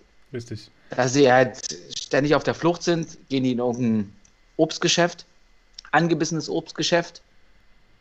Diese Schleichwerbung da drin in dem Film und äh, stellen fest, dass sie quasi das, ich nenne es mal ganz platt, dieses Passwort, diesen, diesen Schutz nicht knacken können, aber das fand ich ein bisschen, ja, okay, kann man gelten lassen, ist aber nicht die optimale Lösung. Wo, wo, wo kamen die Daten eigentlich her? Das kann man aus dem, aus dem Datenstick auslesen. Ja, also sprich, wo wurden sie auf diesen Stick äh, draufgebracht, sozusagen? Ja. Äh, genau, das können die da rauslesen und ähm, orten das bei Google Maps sozusagen. und äh, haben das, äh, gehen an den Ort quasi des Geschehens, um da hoffentlich eine Lösung zu finden, diese Daten auslesen zu können. Und ich finde es interessant, dass er es erst vor Ort festgestellt hat, dass es in sein alter Ausbildungsplatz war und nicht schon auf Google Maps gesehen hat. Aber gut, er kennt sich wahrscheinlich einfach nicht so aus in der Geografie. Ähm, ist ja nur ein Profisoldat. Aber egal. Ja, es geht, äh, es geht dann eben auf diesen Ort, der, äh, wo, wo, er ursprünglich herkommt, wo, ähm, also nicht wo er herkommt, wo er ausgebildet wurde. Militärcamp, wo er genau. Und äh, relativ schnell stellt er fest, dass da irgendwas nicht so richtig hinhaut, weil es, es gibt irgendwie ein, ein extra Bunker, der da jetzt irgendwie neu dazugekommen ist. Der vorher nicht da war, genau. Richtig. Und der eigentlich für, für die Massivität, was, es, was, was dieser Bunker suggeriert, dass da halt Munition gelagert wurde, dass man, dass man den nicht so nah an dieses Militärcamp baut. Genau. Und das macht, ihn, macht die beiden stutzig natürlich. Äh, weshalb sie natürlich da reingehen und sich das Ganze mal äh, angucken, was da Sache ist. Und es ist ein Shield-Logo an einer der Wände zu erkennen. Somit eindeutig, dass da irgendwie schon danach irgendwas passiert sein muss. Und da merkt man erstmal so richtig, dass man eigentlich gar nicht so richtig weiß, was so in dieser Zwischenzeit, äh, also zwischen dem Tod oder scheinbaren Tod sozusagen von Captain America und seiner Wiederauferstehung eigentlich äh, passiert ist im Rahmen von Shield, wie sich das alles entwickelt hat und sowas. Da sind noch eine ganze Menge Lücken, so was man bekommt und das wird dann äh, oder, oder dem versuchen sie natürlich so ein bisschen, nein, was heißt versuchen sie entgegenzuwirken? Erstmal stellen sie fest, dass da etwas noch in diesem Bunker drin ist, äh, nochmal eine geheime Tür, die relativ offensichtlich eigentlich oder sehr seltsam offensichtlich. Ja, wenn du dir vorstellst, dass äh, so ein massives, also ein massiver Betonklotz ja. dann eine Tür drin hat oder auch so eine Wand, so eine Art Regal als Geheimtür, wo Wind durchpfeift, dann ja, okay. Muss man das äh, nicht gusheißen. Eben. Äh, also man sieht das halt irgendwie an so ein paar Spinnenweben oder so, die dann so flattern und wir kriegen das halt in Iron Man oder bei, äh, ich glaube Avengers 2 war das oder so, da hat Iron Man sowas dann auch nochmal mit so einer geheimen Verstecktür da. Bloß Iron Man hat ja wenigstens diese digitale Technik von Jarvis, der dann die ganzen Räumlichkeiten analysiert und sowas. Da macht das ja irgendwie Sinn. Aber das ist ein bisschen, bisschen lahm, wie sie das reingesetzt haben, da diese Geheimtür vom, von dem versteckten Raum. Ja, ähm, was, was finden wir denn in dem Raum? Na, erstmal finden wir da einen Fahrstuhl und es geht ordentlich bergab in die Tiefe und dann finden wir einen anderen Raum. Aber was ist in diesem anderen Raum? Äh, da sind ganz viele, also das ist ein, quasi ein uralt Rechner äh, von, weiß ich nicht, 80er Jahren oder sowas, 70er Jahren vielleicht sogar. 70er Jahre, glaube ich, war das ähm, der noch mit Datenspulen sozusagen arbeitete. Äh, es wird auch gesagt, 60.000 Meter Datenspulen sind das, also quasi das, was wir damals auch so auf Videobändern drauf hatten. Und äh, da habe ich mal nachgeguckt gehabt, was 60.000 Meter Datenspulen sind. Ähm, und es war gar nicht so einfach tatsächlich rauszufinden. Man, man, das ist echt schwer nachzuschlagen heutzutage, wie viel Speicher ein so ein Meter Datenspule hat. Wobei ich äh, entdeckt habe, dass auch diese Technik heutzutage noch Anwendung findet und damit erreicht wurde irgendwie eine Speicherkapazität von 300 Terabyte oder sowas oder 380 Terabyte. Also der größte Speicherplatz, der bisher irgendwo geschaffen wurde, äh, ist auf Datenspulen heutzutage möglich. Ähm, grundsätzlich ist aber so, dass eine E300 Verstehe ich nicht. Du hast ja auch verstehe nicht. Ahnung. 300 Terabyte sind auf Datenspuren möglich. Da, das, das, ist ja, also Datenspuren sind ja, funktionieren ja irgendwie mit irgendeiner magnetischen Technologie. Ich bin da jetzt auch nicht so wissenschaftlich. Da war eine Videokassette. Genau. Eine Videokassette. Und da passen 300 Terabyte drauf. Nein, das muss eine riesen Videokassette sein. Das ist dann in dem Fall eine, eine Größe, also ich weiß halt nicht genau, wie groß dann eben diese, äh, diese Datenspule sozusagen ist, die, wo diese 300 Terabyte drauf sind. Aber sie haben es halt geschafft, auf ein Speichermedium, was quasi aus einer Datenspule besteht, ähm, 300 Terabyte zu speichern. Und das ist halt mehr, als sie auf jede Festplatte oder sonstiges jemals gekriegt haben. Ich habe auch selber nicht rausgefunden, wie groß jetzt so eine Datenspule denn letztlich sein soll dann oder wie. Ja, das ist das aber schon ganz schön schwach, dass du jetzt so schlecht vorbereitet bist. stelle ich mal eine Frage hier so in den Raum und dann habe ich dich gleich. Also ich, ich habe es versucht nachzuschlagen, aber es ist, äh, es ist echt nicht einfach zu, was zu finden. Es wird überall immer nur berichtet, ach wie toll, wir haben äh, diese Technik mit, mit 300 Terabyte, mehr als 300 Terabyte. Das würde ja mal interessieren, 300 Terabyte, wie viel Meter Datenspule sind das dann eigentlich? Genau, das ist äh, gar nicht so einfach äh, zu, zu sagen. Also ich habe es mit, mit Bytes und Terabytes nicht rausgefunden, ich habe es nur mit Laufzeiten von, von zum Beispiel Filmen oder ähnlichem rausgekriegt.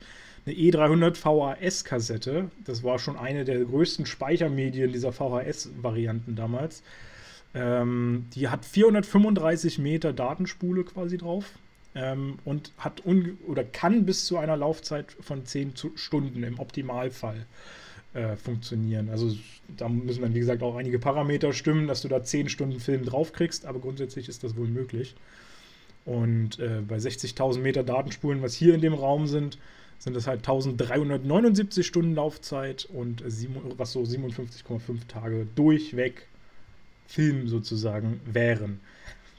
Aber wie gesagt, eine, eine Byte, Terabyte-Anzahl oder sowas habe ich da jetzt auch nicht gefunden. Man müsste jetzt vielleicht gucken, wenn man eine Stunde Film hat, wie viel Terabyte oder wie viel Gigabyte oder was weiß ich, in welchem Kommt Format. Kommt es nicht auf, auf, auf den Film drauf an, auf das Format und ja. dies und das und jenes? Wird da viel gesprochen? Sind da viele Sequenzen? Genau, genau. Viel Farbe ist da drin und so, Bilder? D deswegen, äh, also deswegen sind auch diese 10 Stunden, glaube ich, so ein Optimalwert. Also wenn du wirklich wenig Speicher sozusagen mit der Filmsequenz verbrauchst. Ähm, also es kommt schon sehr, sehr auf den Film an. Grundsätzlich, also zumindest in diesem Beispiel hier sehen wir ja, das ist ein sehr, sehr simples äh, ja, Videoformat, kann man sagen, denn dieses System schaltet sich ja quasi ein. Ich glaube, in dem Moment, als sie den Stick reinstecken, ne? Also die haben genau. quasi an. Und man sieht halt in dem Moment, dass, weil in den 70er Jahren gab es ja noch kein USB. Was? Aber da war irgendwie Gab's so ein Adapter. Okay, ich, ich, äh, ich möchte nicht widersprechen. In den 70er Jahren gab es ja schon USB und man sieht halt auch einen Adapter aus den 90er Jahren wahrscheinlich oder aus den 2000er Jahren, dass ähm, da irgendwie schon was abgezwackt wurde. Genau. Also, also, Daten, definitiv, aus diesem Rechner. Richtig, richtig. Äh, sprich, also das ist schon ein modernes Gerät in diesen alten Gerätschaften drin. Also da muss irgendwer zwischendurch nochmal drin gewesen sein auch. Ähm, und genau, bei Anschluss dieses, dieses USB-Sticks starten sich, startet sich dieses System, dieser Rechner, was weiß ich, und wir bekommen eine Videosequenz sozusagen zu sehen ähm, nee, das glaube ich nicht. Also, das ist keine Videosequenz, weil es ist schon eine Art KI und ich ja, will nicht sagen logisch, denkende, logisch denkendes Programm, weil ja auch gesagt wird, und jetzt sind wir ja wieder im Comic-Universum, es ist das Gehirn von wem? An, oder das. Ähm, ja, ja, von Dr. Arnim Sola ist das. Und ich, ja, ich gebe dir ja grundsätzlich recht. Es, es wird ja als künstliche Intelligenz grundsätzlich eingeführt. Aber ich bin mir trotzdem noch unsicher, einfach weil ich auch schon viele Filme und äh, Informationen jetzt zur künstlichen Intelligenz geguckt habe, ob es sich dabei wirklich um eine entsprechende handelt oder ob das nicht sehr gut vorprogrammierte äh, Elemente sind, die einfach auf gewisse Fragen oder ähnliches auch gut reagieren können. naja, aber er, er, diese, also da sind auch Kameras genau. und er erkennt ja gleich, wer vor ihm steht und erzählt dann noch eine Geschichte darüber. Ja. So ein paar Geheimnisse.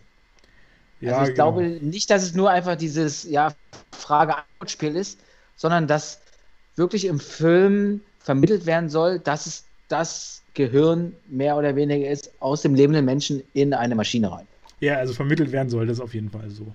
Ich bin aber rein technisch immer noch skeptisch. Aber ist auch egal, letztendlich. Ähm, genau. Und es entsteht quasi eine Unterhaltung, eine, ein, ja, eine Unterhaltung zwischen Arnim Sola und äh, Black Widow, Captain America, wo sie dann quasi so ein bisschen die Geschichte einfach mal auch aufklären wollen. Was ist eigentlich passiert? Wie, wie, was ist aus Shield passiert? Und also, wenn wir uns daran erinnern, Arnim Sola haben wir ja das letzte Mal gesehen, als er gerade von Shield verhaftet wurde, sozusagen, oder verhört wurde. Ähm, da da gab es ja noch gar nicht. Hat nicht Fu Fury ja hatte noch. den doch sogar auch mal verhört, ne? Erinnerst du dich? Da ist doch so eine äh, Extra-Szene oh. bei irgendeinem Film dran gewesen hinten, wo er in den Raum gekommen ist mit einem Tablett. Äh, war das nicht bei Thor oder sowas? Ähm, du meinst mit dem Steak essen und so? War das nicht? Ja, genau, mit dem Steak. Das war doch in Captain America 1, das war dieser General, wo, dieser Man in Black General. Ach, das stimmt, das war nicht Fury. Nicht kommen. Stimmt. Das, das kann mit Fury auch gar nichts zu tun haben. Nee, da hast du Weil Shield wurde auch für später ähm, gegründet. Ja. Nee, Aber das, hast du vollkommen recht. Es gab ja damals, nach dem äh, Zweiten Weltkrieg, ähm, quasi in dem Film wird es Operation Paperclip genannt. Mhm. So eine ähm, Rekrutierung von deutschen Wissenschaftlern und Technikern, die quasi dann in die USA mussten und haben dann da ihren Job getan. Und genau das ist halt Solo auch passiert. Der wurde rekrutiert nach dem Zweiten Weltkrieg, sollte da mitforschen und hat sich dann, und das erklärte er eigentlich ganz gut, äh, auch in diesem Rückblick, in diesem geschichtlichen Rückblick, dass ähm, Shield ja eigentlich gar nicht Shield ist, sondern Shield Hydra ist. Genau, also infiltriert wurde sozusagen von der Hydra und immer mehr übernommen wurde sozusagen. Ähm, und äh, die quasi ihre Ansätze, ihre Ideologien quasi wie so ein Virus verbreitet haben, in, von innen heraus nach außen. Virus sind wir ja gerade alle Experten drin. ähm, das ist äh, nicht leicht zu bekämpfen, sowas. Und äh, ist sehr unentdeckt da reingekommen. Und somit, ja, genau, haben wir jetzt quasi eine Form von, von Hydra. Und, und, und jetzt kommt ja der Knacks. Wir haben ja am Anfang vom Projekt Insight gesprochen. Mhm. Und dieses Projekt Insight bedeutet ja eigentlich nur, auf Grundlage des Wissens von Fury, dass diese Helicarrier hochsteigen und die Bedrohung für die menschliche Freiheit ausschalten. Also bevor jemand Terrorist wird, den knallen wir nun schon ab. Genau. Was ja auch schon sehr moralisch fragwürdig ist. Sola hingegen erklärt ja, wir haben für das Chaos in der Welt gesorgt, für Krieg, für, für, für Terrorismus. Und auf der anderen Seite haben wir Shield quasi als Tarnmantel genommen, um quasi diese Freiheit, die uns ja durch die Terroristen genommen wird, zu überschreiben, in, in dem Sinne, dass ähm, wir ja irgendwie uns auch schützen müssen. Ja. Und, und diese Helicarrier haben ja allein nur das Ziel, dass das Böse, was Hydra mehr oder weniger ähm, gegenübersteht, zu vernichten. Genau. Und dann sieht man ja auch da, da sind die Avengers werden da aufgeführt, der, der amerikanische Präsident, alles Mögliche. Richtig. Und das ist, das ist halt auch eine richtig coole Sache, weil du dachtest am Anfang irgendwie Shield, ja, irgendwie schon fragwürdig, kann man das so machen? Kann man schon so eine Art ähm, Algorithmus entwickeln, dass man weiß, wer wie wann zu was wird? Und das erklärt ja auch Sola auch, dieser Algorithmus, den er entwickelt hat, geht halt in die andere Richtung. Wir wissen halt schon, wer unsere Feinde sind. Ja. Das ist aber auch schon natürlich krass, dass der Algorithmus das vorhersagen kann. Also der nimmt ja als Grundlage sozusagen Daten, ähm, ja, die offenbar überall heutzutage halt eingespeist werden. Also zum einen natürlich, äh, wie alt, wo geboren, welche Eltern, was nicht alles. Ob du auf Toilette gehst, genau. ähm, Raucher, Nichtraucher, ähm, linker Arm ab, rechter Arm ab, also sowas. Und kombiniert das, äh, genau, also entweder wirst du dann zum äh, Luke Skywalker oder zum äh, Bucky Barnes, wenn ich das jetzt nicht richtig. Nee, nee, Luke, hat, hat Luke das verloren, den Arm, ja, ne? seine Hand. Deine Hand, meine ich. Genau. Also, wenn du rechts verlierst, wirst du zum Luke Skywalker. Wenn du links verlierst, wirst du zum Bucky Barnes. Äh, und äh, genau, das kann das Programm sozusagen vorhersehen. Und offenbar hat es auch vorhergesehen, das sehen wir eigentlich erst ein paar Szenen später in so einem, so einem ähm, Verhör sozusagen mit äh, Jasper Sidewell, ähm, auch so ein, so ein Typi da von, von Shield, dass äh, das Programm offenbar schon vorhergesehen hat, dass Doctor Strange zu Doctor Strange wird, weil das wurde nämlich auch kurz erwähnt. Ja, entweder war das ein Fehler oder sie haben es ganz bewusst reingemacht. Und ja. ich bin wirklich der Meinung, das haben die schon bewusst reingehauen. Das ja, grundsätzlich, also Kevin Feige hat natürlich den Überblick, so dass man immer eigentlich sagen kann, dem ist das klar, was er da Dann hat er in dem Moment Glück gehabt. Oder? Dass er so begründen kann. ja, wahrscheinlich. Ich weiß auch nicht. Äh, also auf jeden Fall, eigentlich ist ja Dr. Strange zu dem Zeitpunkt immer noch nur normaler Chirurg und nicht, äh, hat, hat seine Fähigkeiten selber noch gar nicht entdeckt, deswegen. Aber grundsätzlich wird ja gesagt, wie gesagt, das System kann diese Person analysieren und hat in ihm zumindest eine Gefahr schon entdeckt, frühzeitig. Ja, und im Prinzip ähm, haben sie ja, hat dann äh, Captain America und Black Widow haben dann so ein bisschen Einblick bekommen, wie das jetzt mit Shield dann einfach in der Vergangenheit alles ablief. Wie gesagt, du hast es ja auch erwähnt, ähm, dass äh, eben Shield infiltriert wurde, sozusagen. Und ähm, Sola macht jetzt also das ist wieder so, so, so dieses typische Bösewicht-Dasein, muss man sagen, ähm, wo einfach der Bösewicht erstmal so quasi seinen ganzen bösen Plan verrät und dann quasi äh, die Leute umbringen will. Und genau das passiert ja jetzt auch. Ja, weil die, weil, die, weil die Bösewichte sind ja auch selbstverliebt in sich. Die haben halt ja. so ein mega Ego zu wissen, naja, jetzt kurz bevor sowieso die Superhelden sterben, muss ich meinen ganzen Plan noch mal äh, erklären, bis ins kleinste Detail und dann, yes, geht's mir so richtig gut. Halt, gucken die keine Filme? Ich meine, die sehen das in jedem Film, dass die Bösewichte damit nie davonkommen, weil sie immer so viel Zeit verschenken, dass dann die Polizei auftaucht, dass dann äh, sonst was passiert, irgendwer sich noch anschleichen kann oder so und sie immer verlieren. Die müssen aber Der hätte sich mal die, die, die, die alte, reale Batman-Serie angucken sollen. Oh, die kenne ich Batman nicht. und Robin. Weil da gibt es immer diesen Cut, ich weiß gar nicht, auf welchen Sender das früher kam. Da gab es auch noch nicht so viel Werbung. Aber es war immer in der, so gefühlt in der Mitte der Serie, dass Batman und Robin wurden gefangen in so einer super, super ähm, ähm, Falle, mehr oder weniger, in so, keine Ahnung, auf jeden Fall waren die dem Tod sehr nah. Und da lief irgendwie so ein Countdown ab und dann kam immer noch der Bösewicht rein und der, pass mal auf, ich mache jetzt das noch, das noch, das noch und ihr werdet sowieso sterben. Tschüss. Dann war Werbung und danach irgendwie hat er sein Anti-High-Spray rausgeholt oder keine Ahnung, was, was er da in seinem Gürtel alles hatte, konnten sich befreien und wussten natürlich Bescheid, wo sie als nächstes hin müssen. Und genau das wird ja auch wieder bedient. Ja, genau. Hat vielleicht so einen Kultstatus, sich dem so anzu. Hat es natürlich auch irgendwie. Und es wäre ja irgendwie auch langweilig, weil der Bösewicht ja sonst gar nicht große Auftritte hätte oder so, weil wir verfolgen ja in der Regel immer nur die, die guten und die lieben Leute. Und so kriegen, kriegen wir ja auch mal die Genialität dieses besonderen Plans äh, gezeigt. Ähm, aber gut, ja, also es wird quasi also genau. Fürs Publikum ist es richtig wichtig, dass das irgendwie aufgeklärt wurde in diesen paar Minütchen, wie er das also alles so erklärt. Wobei damit es interessant dann, gewesen wäre, ah, okay, man das, so ob man das auch hätte irgendwie involvieren können, wenn das nicht über diese Erklärung nochmal gekommen wäre. Das wäre halt auch ein interessanter Aspekt, wo man, ob sowas möglich wäre, grundsätzlich irgendwo einzubasteln.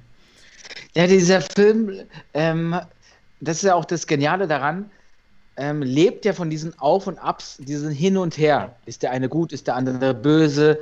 Ähm, wen kann man noch vertrauen? In welche Richtung geht es? Achte doch wieder dahin und, und das hat dieser, dieser Spannungsgrad, der da entspannt wird, dann wieder gedehnt wird und ja, das, das macht den auch so faszinierend, finde ich. Das ist ja auch weniger ein Superheldenfilm als eher so eine Art Spionage äh, eben. Bin ich voll bei dir. Weil es ist ja wirklich die versuchen ja die ganze Zeit, also auch so ein bisschen Krimi einfach, weil sie versuchen ja die ganze Zeit immer nur Indizien und Antworten zu finden auf alle möglichen Fragen, klar zu werden, wer hat welche Funktion, wer macht was, wie ist was miteinander verbunden und verknüpft. Und, und eigentlich die Guten werden auch in einem schlechten Bild dargestellt, genau. sind dann aber meistens doch wieder gut. Aber die, diese Gratwanderung, das ist halt echt genial. Dass man zwischenzeitlich gar nicht weiß, wer hat dann eigentlich noch irgendwie welche äh, Tiefe da, mehr oder weniger. Ja. Und es ist vor allem halt auch nicht so dieses klassische Superhelden-Film, äh, dass man immer so hat. Also normalerweise ist es ja immer so, dass der Bösewicht super überlegen ist und dann die eigentlichen Helden total unterlegen sind oder sowas. Das gibt es ja hier eigentlich gar nicht. Es gibt ja keinen großen äh, Überbösewicht oder es ähnliches. Es gibt nicht den, außer das System. Genau. Das, ist, äh, das, das System ist schuld. so ist es.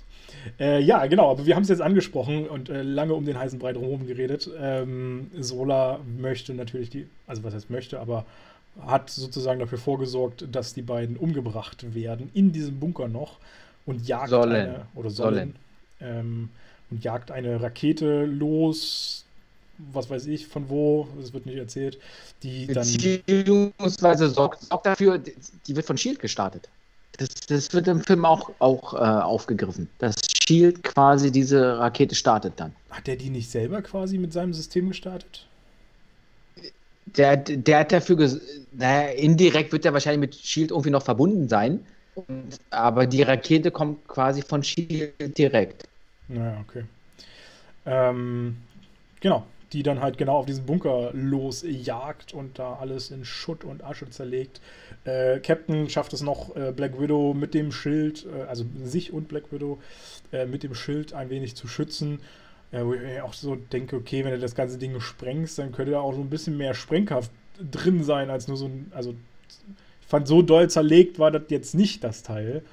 Ähm, die sind in so einen Schacht geflüchtet und alles andere drumherum äh, war eine riesen Explosion, aber genau in diesem Schacht nichts. Ja, eben, genau. Also sie sind sehr, sehr gut davongekommen von den Trümmern, dadurch, dass äh, insbesondere, weil sie ja nun, du hast es vorhin erwähnt, ähm, ja auch weit in den Keller gefahren sind, sozusagen. Ähm, also müsste dann, entweder müssten noch Unmengen an Trümmerteilen da über ihnen sein, oder sie dürften gar nicht so weit oben sein. Wie ich so weit unten. Also, also oben meinst du danach, als sie dann quasi da rausklettern aus den Trümmern? Genau, genau. Die sind ja recht ja, schnell. Da bin ich voll bei dir. Das ist, das ist halt so ein Ding, das übersieht man gerne. Wir haben den Film ja jetzt schon ein paar Mal gesehen. Und äh, dann fällt es einem explizit auf, dass wenn du irgendwie 20 Meter oder lass es 200 Meter sein, keine Ahnung, da eine Explosion ist, dann würde ja alles wie in einem Schacht im Bergwerk zusammenkrachen und dann tauchst du nicht wieder an der Oberfläche auf. Eben. Und, und genau, du sprichst es an, Bergwerk, also das kann man ja, glaube ich, so ein bisschen sogar vergleichen. Äh, ich meine, wir hören das immer wieder in den Nachrichten, wenn irgendwo ein Bergwerk einstürzt, wie lange die Leute dann zwei, vier, fünf, acht Wochen da unter, unter Tage verschüttet sind und man sie nicht rauskriegt.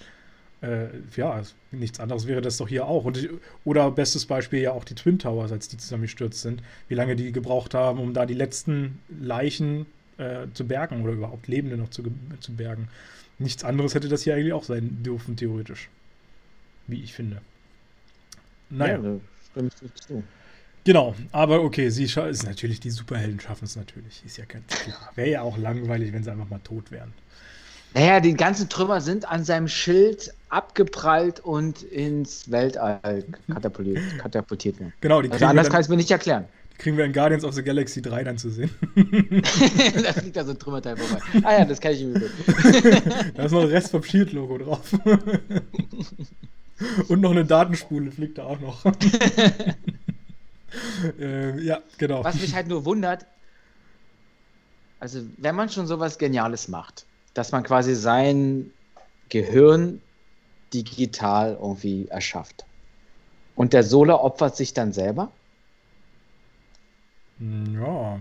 Oder weiß sie, also das System quasi, also nicht das System, sondern dieses, dieses digitale System, nicht das Shield große Hydra-System, was ich ja vorher meinte, das ähm, opfert sich dann selber. Ich kann mir vorstellen, das sind zwar alles Datenspuren und da war ja auch dieser Adapter dran, ne, dass vielleicht sein Gehirn auf eine andere Art und Weise immer noch existiert, digital. Ja, vielleicht gibt es auch eine Sicherheitskopie davon.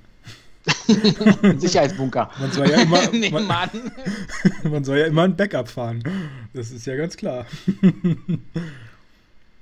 ja, keine Ahnung. Fand ich auch ein bisschen seltsam. Also, wäre jetzt ein bisschen komisch, wenn Sola dadurch wirklich quasi vernichtet wäre. Also, wenn er sich selber vernichtet hätte. Ist das da. Nennt man das dann Suizid? Digitaler Suizid. äh, ja, Okay, dann ist das jetzt auch der erste Marvel-Film, wo wir einen Suizid äh, erlebt haben. Wieder etwas abgehakt auf der Bingo-Liste. Ähm, ja, genau. Sie kommen da, wie gesagt, raus. Und ähm, ja, müssen natürlich irgendwie äh, zurück nach Washington. Ich weiß gar nicht, war, war deren Camp jetzt in der Nähe von Washington dann, wo, wo er da trainiert hat? Ich glaube nicht. Die sind eine ganze Weile gefahren mit dem Auto. Ich kann mich an die Stadt halt nicht mehr, an den Namen der Stadt nicht mehr. Irgendwann mit, mit S war es gewesen. Aber es war nicht, war nicht Washington. War schon eine ganze Weile weg. Ja. Ja, okay. Ähm, war eine ganze Weile weg. Also sie müssen natürlich zurück nach äh, Washington, weil sie ja so rausgekriegt haben. Werden natürlich die ganze Zeit verfolgt. Werden sie verfolgt? Ja, vom Strike-Team. Von Shield direkt jetzt. Weil sie sind ja Verräter. Ja, ja, das ist auf jeden Fall. Aber werden sie verfolgt in dem Moment? Kann ich mich jetzt gar nicht daran erinnern. Naja, weil äh, an der Stelle, wo die Rakete äh, eingeschlagen ist, taucht ja dann auch wieder Ramlo mit seinem Team auf. Mhm. Ja, ja, genau. Die suchen die ja die ganze Zeit. Also es ist natürlich auch äh, dann in dem Fall natürlich überragend, wie schnell sie feststellen müssen, dass sie nicht dort begraben sind. Bei so viel Trümmern. Aber naja, gut. Äh, ja, genau. Weil also, er Fußspuren findet. Er findet Fußspuren, die ihm zu erkennen geben, dass in den Trümmern quasi das äh, Größe 45, das sieht aus wie Cap. Ja, diese Tiefe. Da war ja vorher niemand. Sein Gewicht und so, das kann nur so tiefe Rillen hinterlassen und ja. Das ja er konnte sogar erkennen, ob er das Shit getragen hat oder nicht in dem Moment. Genau. und ob er es vor sich getragen hat oder auf dem Rücken und äh, ob er darauf geschlittert ist oder nicht. oh Mann, oh Mann. Äh, genau, aber die beiden sind jetzt auf dem Weg zurück. Die müssen äh, wissen ja, wie gesagt, jetzt, dass äh, Shield infiltriert ist und äh, müssen natürlich dagegen arbeiten und ähm, müssen sich aber dazu natürlich irgendwie auch ein bisschen noch Verbündete schaffen, weil zu zweit gegen Shield antreten ist natürlich auch ordentlich. Ich glaube, das wäre nicht so, nicht so schlimm gewesen, nur sie müssen ja irgendwo hin, wo sie quasi nicht gefunden werden und wo sie Unterschlupf finden können. Naja, gut, wenn sie es nur zu zweit machen wollen, dann können sie auch direkt zu Shield. Da brauchen sie keinen Unterschlupf mehr denn vorher. Naja, aber die haben ja nicht die Möglichkeit, sich mal irgendwie zu duschen oder im Hotel einchecken oder dann, dann, kriegen die das ja alles mit. Das ist natürlich richtig. Wenn die Bösewichte auf einen ungeduschten Gegner zu treffen, das ist halt nicht cool. Das soll natürlich alles schon äh, ordentlich vonstatten gehen. Ich bin ja ein bisschen bei dir. Ein bisschen bin ich bei dir. Nein, aber so. Wo also, geht's denn jetzt hin? Äh, ja, sie äh, suchen ihre Unterkunft bei einem, den wir ganz am Anfang des Films äh, gesehen haben. Ich weiß gar nicht, haben wir den zwischendurch nicht nochmal zu, zu Gesicht bekommen? Ich bin gar nicht ganz sicher. Ähm, Cap hat ihn einmal noch besucht zwischendurch. Weil er ist ja so ein, will ich mal sagen, psychologischer Berater für Kriegsveteranen. Stimmt, stimmt. Und da hat er ihn einmal besucht. Genau, also es geht natürlich äh, um Sam Wilson, äh, alias den Falcon, der zu dem Zeitpunkt aber noch gar kein Falcon eigentlich ist. Denn äh, das wird er quasi jetzt erst in dem Moment. Denn ähm, sie tauschen sich natürlich aus über diesen ganzen Quark, labern darüber, wie scheiße doch Shield ist, wie böse und bla. Und äh, schmieden sozusagen einen Plan, wie sie gegen Shield vorgehen können, müssen, dürfen, wollen. Naja, die wollen halt dafür sorgen, dass die Helicarrier nicht starten, beziehungsweise dass das aufgehalten wird. Genau. Ähm, damit natürlich nicht die halbe Weltbevölkerung, inklusive denen ja selbst, die müssten ja selber auch alle Ziele sein, äh, eben umgelegt werden. Eine halbe Weltbevölkerung ist ein bisschen zu hoch gegriffen. Es wird ja von 20 Millionen gesprochen. Ja. die äh, Hydra, ähm, was weiß ich, nicht mögen.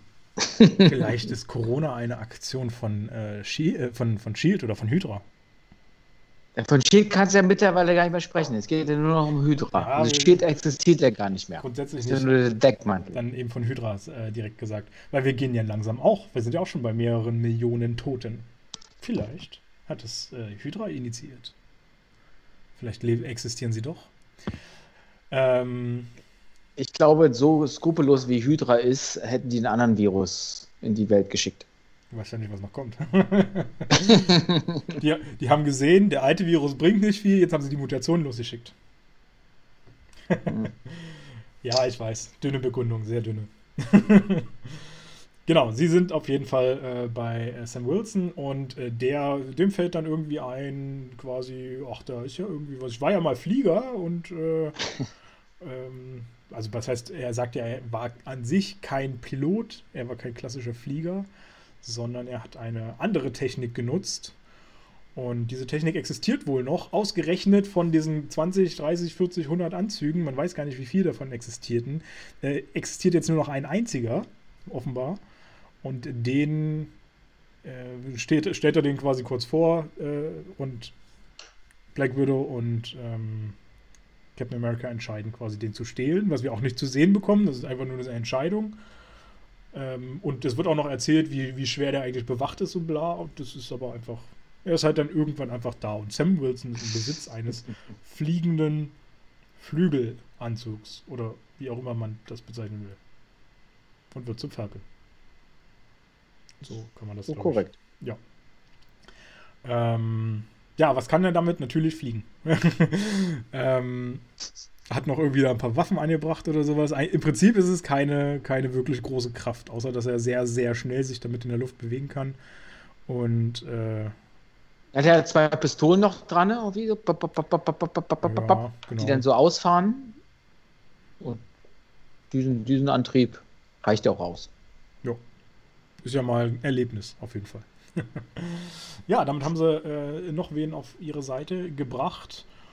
Und ich glaube, Fury spielt doch jetzt auch schon langsam wieder eine Rolle mit, oder?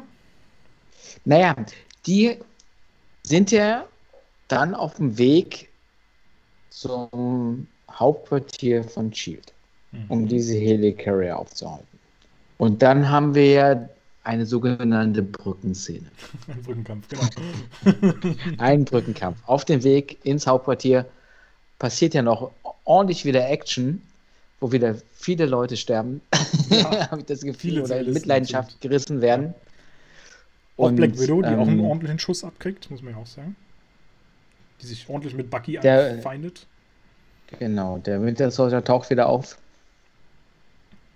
Ja. Und, ähm, und ich dachte, du machst weiter. Ja, du hast gerade so schön angesetzt. Ich wollte dich gar nicht unterbrechen da drin. Ähm, wollte nur so ein paar Kommentare da reinschmeißen. Ja, genauso wie ich es auch wollte. also einfach nur ein paar Brocken reinwerfen. Jeder, jeder so zwei, drei, drei Worte und dann erklärt sich das ja von selbst.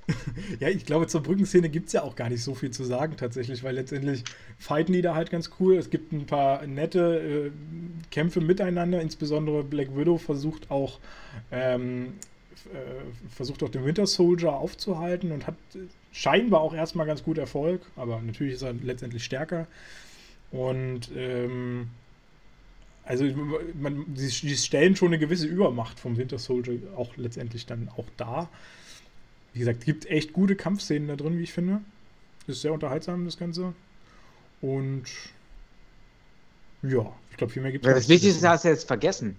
Weil in, in, in, in diesem Kampf sieht zum ersten Mal Captain America, dass es sich um Bucky handelt. Du hast recht. Ähm, das lässt ihn natürlich grübeln und so was, so wie mein bester Freund gegen mich. Was denn da los? Das geht ja gar nicht. ähm, also er versteht das Ganze ja überhaupt gar nicht, warum da Bucky auf einmal steht. Ich glaube, in dem Zuge wird ihm doch doch äh, dann irgendwie, kriegt er das doch vermittelt oder so, glaube ich, erst, dass Bucky da damals überlebt hat, oder? War das nicht erst so spät, dass er das erzählt bekommt? Oh, also in der Szene definitiv nicht. Ähm, die andere Sache ist nur, dass er irgendwie in dem Moment so leicht gebrochen fühlt. Also sich. Die Szene endet ja so, dass sie festgenommen werden vom genau. Strike-Team. Genau. Und äh, dass sie, dass sie eigentlich äh, eliminiert werden sollen. Das war ja am Anfang im Fahrstuhl noch anders. Da sollte er ja nur festgenommen werden. Aber mittlerweile sollen die ja bei der Winter Soldier ja auf sie angesetzt werden auch getötet werden, genau. weil sie halt zu große Gefahr darstellen. Und das Strike-Team, ähm, weil da auch irgendwie die Presse schon da ist, irgendwelche Hubschrauber rumschwören, nehmen sie dann fest und wollen sie dann irgendwo anders exekutieren. Ja, was sie natürlich nicht äh, schaffen, weil die drei es schaffen, sich da auch draus zu befreien aus dieser Gefangennahme. Mit Hilfe von wem? Mit Hilfe von, mit wem haben die sich, achso, mit, mit dem Falcon. Nee, der ist ja auch auch festgenommen. Ja, stimmt, der war ja auch festgenommen. Gott, jetzt, jetzt steht er auf dem Schlauch. Mit wem haben die sich denn da. Zeig mir mal bitte deinen Schlauch. Also, nee, nee, also, nee. Alles klar. FSK 18, oh, bitte. Mann, Maria Hill. Stimmt, hat ja. Sich da so reingeschmuggelt. Die taucht jetzt natürlich auf. Ähm, die, war, die, die ist ja irgendwie immer nur so in der letzten, im letzten Moment da. Die taucht ja irgendwie sonst nie auf, warum auch immer ähm, als Shield-Agentin. Und ich glaube, es gibt auch. Ach nee, das war was anderes. Ich habe nämlich gelesen, Phil Coulson sollte eigentlich auch bei Shield, Shield irgendwie eigentlich überlaufen zu, zur Hydra. Das sowas habe ich letztens gelesen. Ich habe das gerade verwechselt mit der Maria Hill. Ähm, aber dann ist ja Phil Coulson gestorben und dann konnte er ja nicht mehr überlaufen. ähm, genau, also sie können sich äh, daraus befreien und ähm, ziehen sich nochmal zurück, schmieden nochmal eine Art neuen Angriffsplan, wie sie da äh, reinkommen sozusagen. Und Captain America braucht natürlich eine Ausrüstung, um da vorgehen zu können. Und da kommt er wohin und wen trifft er da? Er geht, das hat er ja am Anfang besucht des Films, in dieses geschichtliche Museum. Und es gibt ja dieses ungeschriebene Gesetz, dass in einem oder mehr oder weniger mittlerweile schon in jedem gut geführten Museum es einen Stan Lee gibt als Museumsleiter. Das, du, du, sagst es, ja. Stan Lee hat auch in diesem Fall wieder. Stan Lee wischt da durch, kümmert sich um die ganzen Requisitien, Requisiten und ähm, ja, hat aber in dem Fall nicht aufgepasst, weil er sagt ja auch einen auch auch einen Satz. Ja, dass er, also ich kann den Satz jetzt nicht wörtlich zitieren, weiß aber, äh, dass er ungefähr gesagt hat, dass er ähm, sein, Sorge um seinen Job sozusagen hat. weil äh, die äh, Rüstung von Captain America aus, den, aus dem Zweiten Weltkrieg entwendet wurde. Genau, von dieser Figur, die, also dieser ähm, Marionette, ähm, einfach quasi äh, abgezogen, weggeklaut wurde, wie auch immer. Ja, das war dann der kleine Cameo von Stan Lee, den wir dann auch endlich jetzt mit drin hatten. Äh, recht spät heute diesmal. Dafür, dass wir jetzt sonst immer so früh hatten. Und sie schmieden ja den Plan mit einer anderen Person, die ja eigentlich auf einmal wieder da ist. Meinst du Fury? Ja, meine ich. Sehr schön. äh, ja, äh, genau, Furys äh, Auferstehung kriegen wir nämlich dann sozusagen äh, zu sehen. Er ist ein, ein, ein Geist. Nein, ähm, er tritt natürlich schon lebendig wieder auf und ist aber ordentlich verletzt noch. Ähm, also beziehungsweise für die Verhältnisse, was er eigentlich abgekriegt hat, hätte er noch ein bisschen mehr verletzt sein dürfen mittlerweile noch. Insbesondere wenn das in drei Tagen äh, stattfindet, das Ganze. Ähm, wir kriegen aber auch die Erklärung geliefert, warum er nicht tot ist. Und das ist einfach, weil er den Stoff Tetrodotoxin B wohl genommen hat. Wir wissen nicht so richtig, wie er ihn genommen hat. Ähm, vermutlich, also ich vermute zumindest, dass es so ein bisschen ist, wie die Leute also aus in, den, in den verschiedenen Kriegen ihre Cyan-Kali-Kapseln oder sowas in einem Zahn oder ähnlichem versteckt haben. Dass der das auch irgendwo so, ein, so, ein, so eine Pille davon oder so ähm, drin hatte, wo er immer drauf zugreifen kann. Letztendlich soll dieses Tetrodotoxin B dafür da sein, den Herzschlag so zu verringern, dass nur noch ein Schlag pro Minute irgendwie stattfindet. Auch wenn, ähm, wenn man das tatsächlich nachschlägt, diesen Stoff, das eigentlich gar nicht so wirklich diesen Effekt hat, sondern eher von leichten Gefühlsstörungen und Verdauungsschwerden bis hin zu Atem, schwere Ateminsuffizienz, Kreislaufversagen, Bewusstseinsstörungen und Ausfallerscheinungen kommt. Ähm, in, in Gesetz der Rache haben wir das auch schon gesehen. Äh, wurde relativ am Anfang ein, ein Polizist ähm, den Bösewicht sozusagen anhält und ihm Tetrodotoxin spritzt. Aber wie in diesem Film? Wurde es ihm gespritzt? Äh, das weißt wurde ihm sozusagen. Also in welchem Film? In Captain America oder in Gesetz der Rache? Gesetz der Rache. Äh, Gesetz der Rache wurde es ihm, glaube ich, mehr oder weniger äh, injiziert, weil das war ja so eine Szene, äh, wie gesagt, relativ am Anfang, wo der Bösewicht weggelockt wurde quasi und eine Waffe in die Hand bekommen hat. Und in dieser Waffe waren irgendwie so eine Nadeln oder sowas, die sich dann mhm. ausgefahren haben und in die Hand gebohrt haben und ihm das Zeug da irgendwie reingespritzt haben. Ähm, war ein kleiner Spoiler, also wer Gesetz der Rache noch gucken will, kennt jetzt. Weil ich glaube, ich erinnere mich daran, dass als er auf diesem OP-Tisch lag ja. und der Arzt dem Fury vertraut, der Russo, der Dr. Fein, der hat dem was initiiert. Ja. Der hat, der hat ihm irgendwas gespritzt. Und ich glaube, ich weiß nicht warum. Da können wir uns ja streiten, was das Vertrauensthema angeht, ob Fury das selber gemacht hat oder nicht. Ich bin ja der Meinung, das hat der Arzt gemacht. Warum auch immer. Das wird sich hier aufklären. Das ist so meine Theorie. Das ist durchaus möglich. Würde zumindest das bestätigen, weil, also Captain, äh Quatsch, Black Widow ist ja momentan auch verletzt. Die hat ja, wurde ja angeschossen. Ähm, und in diesem Unterschlupf wird sie ja auch verarztet von einem äh, Typen und das ist halt genau dieser Dr. Fein wieder. In dem Sinne würde das das vielleicht sogar so ein bisschen bestätigen, dass er eben Unterstützer von diesen von dieser kleinen extra Shield. Weil warum soll es dann diese Szene geben, dass er irgendwas da so gespritzt bekommt. Das war eine ganz, ganz kurze Szene. Naja, und ich habe die, hab die noch vor Augen. Wenn du halt gerade im, im, Sterben liegst, ich glaube, da kriegst du ja schon na, auch mal was initiiert. Na klar, na klar, na klar. Aber er erklärt es ja hinterher auch, dass er dieses Mittel bekommen hat. Ja. Und wenn der Doktor jetzt auch wieder am Start ist, für die Guten, dann. Ja, ist nicht ausgeschlossen. Kann durchaus sein, dass es damit. Äh Hast du gar kein Argument mehr, was meins irgendwie übertreffen könnte? Naja, außer das. Und ich fühle mich richtig gut gerade. Ich habe schon das Argument, dass er äh, sich ja quasi überhaupt nicht sicher war, wem er überhaupt noch trauen kann. Warum sollte er denn ausgerechnet einem Arzt dann trauen, wenn er gerade mal so noch Captain America äh, äh, traut und selbst da so ein bisschen. Weil ich nicht glaube, dass er in ein normales Krankenhaus gekommen ist, sondern in ein Spezialkrankenhaus oder bei Shield direkt gelandet ist. Ja, aber das konnte er ja auch nicht beeinflussen, in welchem Krankenhaus er da landet oder so. Ja, aber vielleicht war das ja vorher schon mit dem Arzt abgesprochen. ja. Dass der, wenn es soweit kommen sollte, dann musst du mich da und dies und das. Genau. Ja, nein.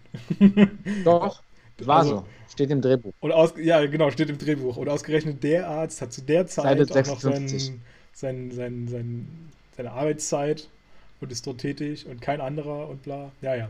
Nee, also ich finde äh, meine ich Argumentation. Find das ist viel, viel realistischer, was ich gesagt habe, als das, was du da Ja, und ich bleibe bei meiner Aussage. Ja. Sehr schön. Ähm, ich möchte abbrechen an der Stelle. Ja. Nein, jetzt ziehen wir den letzten Rest noch durch, weil viel passiert ja nicht mehr. Denn was passiert jetzt eigentlich nur noch? Äh, relativ gleichzeitig ist im Shield äh, Hauptquartier natürlich auch einiges los. Ähm, Alexander Pierce hat sozusagen die, wie hießen sie nochmal, Weltsicherheitsrat äh, quasi eingeladen. Ähm, kommt, vor, kommt vorbei, weil die ja auch das genehmigt haben, dass quasi jetzt das Projekt Insight starten soll und die wollen halt live dabei sein. Genau. Äh, wo sie sonst immer nur digital zugeschaltet werden, tauchen sie diesmal live auf und äh, werden da in seine heiligen Hallen nach ganz oben irgendwie geführt. Und äh, dann so mit, mit dem Zeitpunkt passieren dann recht viele äh, Sachen irgendwie gleichzeitig, weil wir ähm, die, die Heldentruppe sozusagen rund um Roman, äh, Romanov, um Captain America und Falcon und so, die wandern ja dann auch äh, zu Shield natürlich. Das ist ja immer noch das große Ziel. Ähm, dringen dort auch ein und geben über eine, äh, ja, so eine, so, eine, so eine Sprechanlage für das ganze Haus sozusagen. Lautsprecher, ja, es ist sowas, ich habe noch nie erlebt, dass es eine Sprechanlage gibt, die über das ganze Haus geht, beziehungsweise auch in den Außenbereich noch rein. Ja, die Außenbereiche, aber, genau, das kenne ich auch nicht, aber im Haus an sich, das kenne ich zumindest. Also die Kinos haben das recht häufig zumindest. Das ist, äh, das weiß ich. Ähm, von daher, ja, ein bisschen, ein bisschen komisch, aber ist halt eine Hightech-Firma vielleicht, wer weiß. Auf es geht Fall, ja um die Symbolik, die dahinter steht. Es geht um die Symbolik, genau. Und Captain America äh, teilt quasi den Leuten alle mit von Shield, dass eben genau die infiltriert wurden, dass der Nachbar neben ihm genauso gut sein kann, dass das eben einer von Hydra ist und nicht von Shield, dass sie sich alle quasi dreimal umgucken sollten, mit wem sie da zusammenarbeiten, so nach dem Motto. Und äh, das sorgt natürlich dann auch so ein bisschen für Aufruhr im ganzen, in der ganzen Hütte, weil keiner so richtig weiß, was jetzt hier los ist und ähm, wem man überhaupt noch vertrauen kann. Ja, was mir halt aufgefallen ist in, in, in den nächsten Szenen auch, dass Shield hat ganz wichtige Position, äh, äh, Hydra, Entschuldigung, Hydra ganz wichtige Positionen besetzt hat. Zum Beispiel den Sicherheitsapparat, dann oben den Kopf mehr oder weniger und alle anderen waren so Handlanger, die für, dachten, sie arbeiten für Shield, aber Hydra hat alles andere geregelt und das merkst du jetzt auch, dass es da Konflikte gibt zwischen den einzelnen Parteien, aber die Shield-Partei viel schwächer ist und, und loyaler als eigentlich die Shield, äh, als die Hydra-Partei, die ja richtig radikal ist und auch dann die Waffen hat und die Macht besitzt. Richtig. richtig. Äh, ja, du hast es eben doch mit den, mit den Sicherheitsleuten nochmal angesprochen. Ja, wir sehen ja auch wieder dieses Striker-Team jetzt, äh, angeführt von Ramlo, was äh, in diesen Kontrollraum ja auch eindringt um äh, dafür zu sorgen, dass eben diese Helicarrier wirklich auch äh, gestartet werden. Gibt ja irgendwie eigentlich einen Countdown, ich glaube zwei Stunden oder sowas wurde da irgendwann mal angezeigt, dass es irgendwie dann äh, losgehen soll. Mhm. Und äh, Ramlo versucht aber dann oder sorgt dann dafür, dass dieser Countdown umgangen wird und diese Helicarrier eben sofort starten können, was eben immer noch der Auftrag sozusagen von Captain America und Co. ist, zu verhindern, beziehungsweise diese Schiffe dann da zu sorgen, dass sie nicht ihre Waffen abfeuern können. Ähm, und da gibt es auch eine ziemlich, ziemlich krasse Szene, genau in diesem Kontrollraum, wie ich finde, als Rumlow und seine Gefolgsleute einfach mal fast alle dort drin abschlachten. Kann man ja schon fast so sagen. Man sieht zwar nur, dass die da so um sich schießen und alle so ein bisschen zu Boden sinken, aber also hätte man gerne mit ein bisschen mehr Blut ausstatten können, dann wäre das ein FSK 16 Film geworden, aber ich glaube, das wäre gut angekommen. Ich hätte, hätte ich gerne gesehen. Ich finde halt, dass, dass generell so die ganzen, ähm, ich will nicht sagen Sicherheitskräfte, aber Elitekämpfer den Bezug zum Supersoldaten oder nicht Supersoldaten, aber ja. na, eigentlich ist er schon ein Supersoldat, der Winter Soldier, dass sie skrupellos sind. Ja. Dass die echt nur auch ihr Ziel verfolgen. Der eine halt ein bisschen spezieller, die anderen, selbst, selbst Winter Soldier nimmt ja auch Kollateralschaden in, ist jetzt ein bisschen zu schwach erzählt, aber auf jeden Fall knallen die ja alles ab, was denen im Weg steht. Ja. Das ist mir übrigens auch wieder eingefallen äh, bei der unglaubliche Hulk, der Supersoldat, der war ja nicht anders. Der ist ja eigentlich auch genau auf alles losgegangen. Ähm, also beziehungsweise ist immer zielgenau eigentlich, hat er gearbeitet, aber Kollateralschaden war dem auch scheißegal. Mhm. Ähm, ja, aber durch. letztendlich ist er, letztendlich muss, muss, er, muss er auch einem äh, Superheld Kollateralschaden in gewisser Weise am Arsch vorbeigehen. Weil, wenn du zum Beispiel Batman gegen, nicht Batman oder Superman gegen, was weiß ich, gegen, hier, ähm, verstehst du? Ja. Und so. Auf jeden Fall. genau. Das, Metropolis ist ja auch in Schutt und Asche gelegt danach. Und da werden ja auch Menschen in den Häusern gewesen sein und sonst irgendwas. Aber da war die Gefahr natürlich eine ganz andere. Aber jetzt ein bisschen runter reduziert und das macht den Film ja auch so interessant, dass wir, ich fand, dass er halt sehr realistisch war. So ja. wie die Batman-Trilogie, was ich auch schon mal irgendwann mal erwähnt hatte, dass, dass es halt kein klassischer Superheldenfilm in dem Sinne ist, wo es um die Superkräfte geht, sondern der hat so einen Tiefgang und, und die Story kann man so nachvollziehen und diese Verwirrungen machen es halt relativ spannend und unterhaltsam, dass du auch nach zwei Stunden dich gut unterhalten fühlst. Die Action-Szenen sind solide. Das, das passt einfach alles, die Machart. Ja. Ist unglaublich gut gemacht, der Film. Finde ich auch, absolut.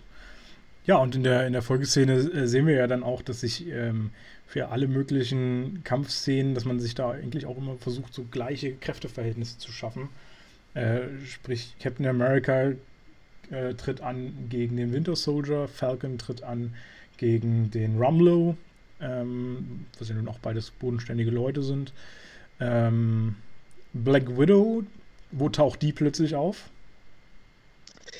Naja, die hat sich ja reingeschmuggelt in dieses ähm, Weltsicherheitsrat Team, na Team ist das falsch, in diesen Rat genau. und hat sich da so getarnt mit, mit einer Gesichtsoptik und einer Technologie, die die also halt so ein bisschen Mission Impossible-Stil quasi. Ja, genau.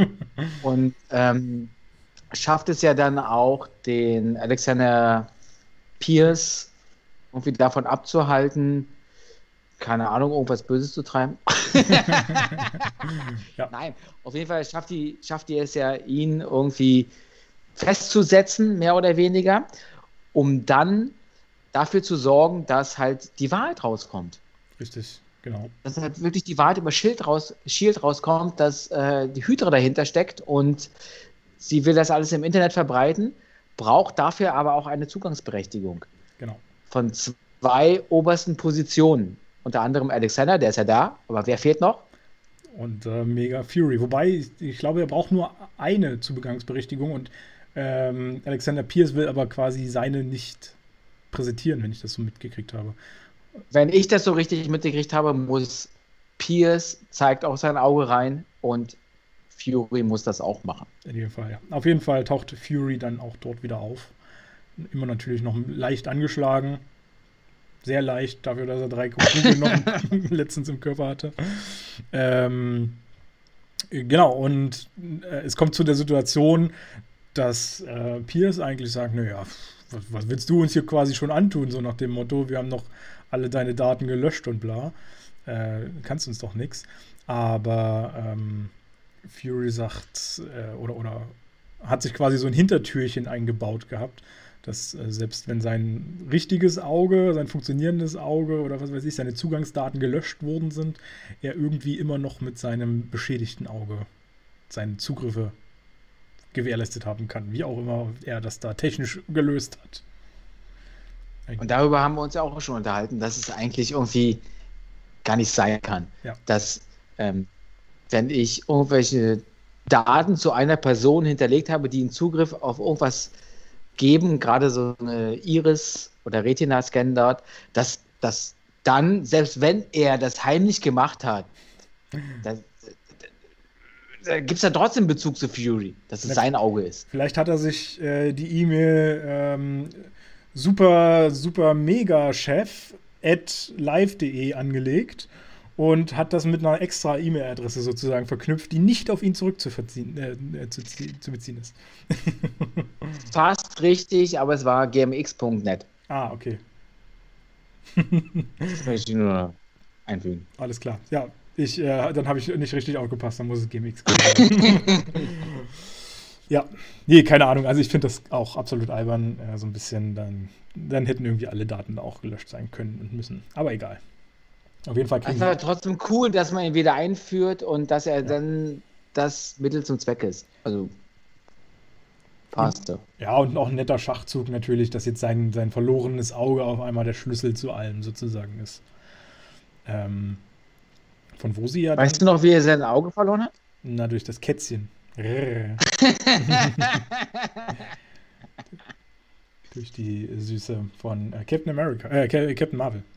Ja, aber das, die Katze war ja keine Katze, sondern was? Ein Flirten. Oh, okay. Wow, wow. Ja, ist das hier.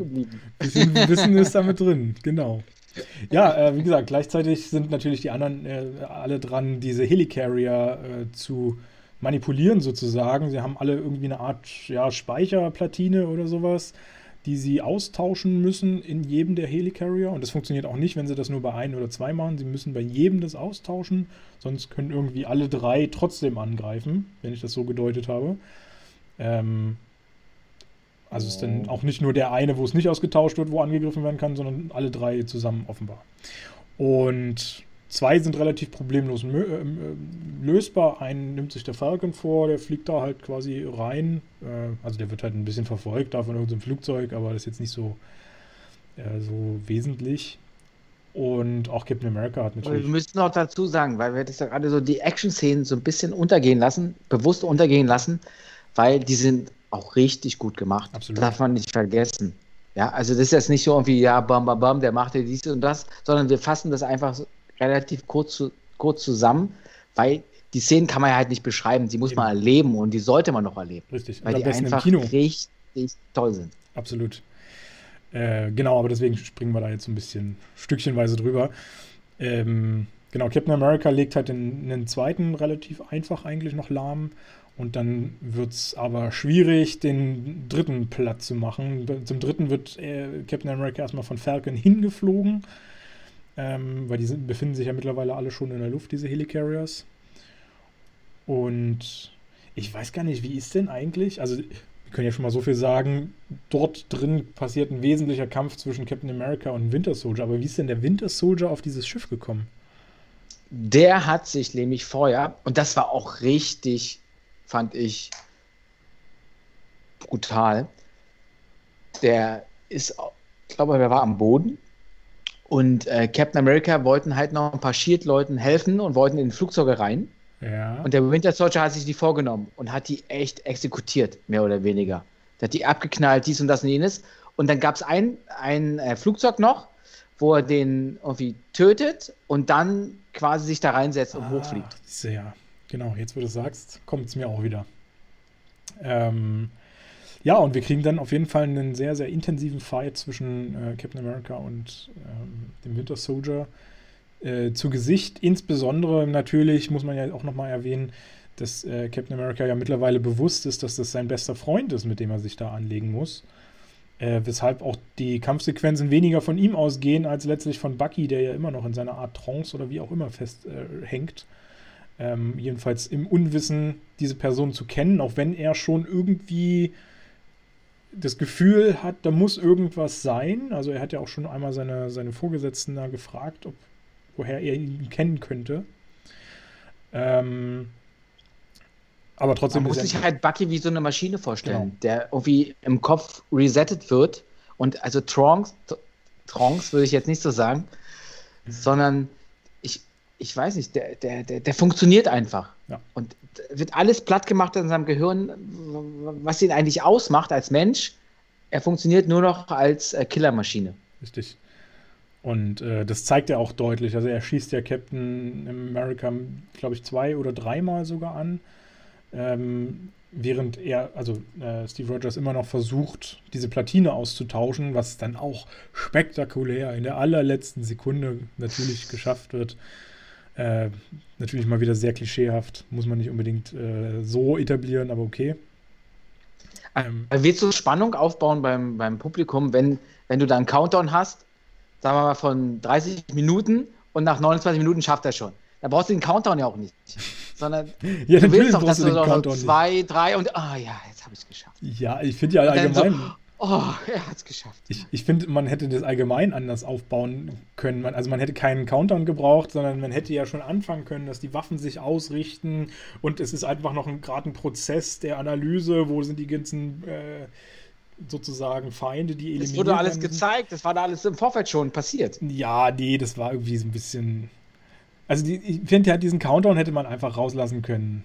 Naja. Ich mag das also einfach. Generell meinst du, dass das. Ja, ich mag das einfach nicht, wenn da irgendwie so ein Countdown ist und man in der allerletzten Sekunde dann diesen, den Mega-Knopf drückt oder den, die Platine austauscht oder das Kabel durchschneidet oder was weiß ich. ist mir alles ein bisschen. Äh, äh. Ja, okay, okay, okay. Aber gut. Äh, den Film aber nicht in der Hinsicht. Nein, nein, nein, absolut nicht. Äh, Im Gegenteil, das ist ja eher so ein so ein krasser Moment, weil wenn der ja wirklich sieht, wie er gegen Bucky fighten muss, sozusagen, genau. auch wenn es nur aus der Ferne ist, äh, weil er eben gerade die ganzen Schüsse abkriegt, sich immer wieder in Deckung bringen muss vor Bucky, wo ich dann übrigens auch sagen muss, es gab so viele Sequenzen, wo ähm, äh, Steve Rogers mit seinem Schild durch die Massen von, ähm, von Kugelhagel quasi sich durchmanövriert hat, äh, also durch, durch ähm, Maschinengewehre und sonstiges, auch schon vorher wo ich mir immer so dachte, warum schießt ihr denn alle nur auf das Schild? Ihr könnt auch mal auf die Füße schießen, ihr Trottel. Der hat doch nicht sein Schild überall. Ja, da äh, habe ich auch noch ein paar Szenen im Kopf, wo ich mir das auch überlegt habe, dass er es ja eigentlich nur mit dem Schild schafft, Kugeln aufzuhalten, ja. Sich aber so klein hinter das Schild macht, macht dass, wenn überhaupt, die Füße oder ein Streifschuss am Kopf oder so passieren könnte. Also wir gehen ja auch davon aus, dass es hier super, also zum einen natürlich ähm, Winter Soldier als Supersoldat da ist, der ja schon recht präzise ja eigentlich auch schießen dürfte. Und aber auch Rumlow wird ja uns so vorgestellt, dass der schon ein echter, echter Fighter ist, äh, der jetzt wahrscheinlich nicht einfach so wild in die Gegend schießt. Ja, und da muss man streckenweise auch den Realismus ähm, vergessen. Ja. Ein bisschen ausschalten. du sagst das absolut. Weil sie, sie haben ein Argument gegeben, er versteckt sich hinter sein Schild und er steht ja nicht nur da und hält sein Schild in die Luft, sondern er verkriecht sich ja richtig dahinter. Ich weiß halt nicht, warum sie nicht einfach hätten ein größeres Schild ihm basteln können oder sowas. Es gibt ja auch dieses. Ja, weil nicht so viel Metall da ist. das, das war schon das Optimum. Ja, naja, naja. Das geht.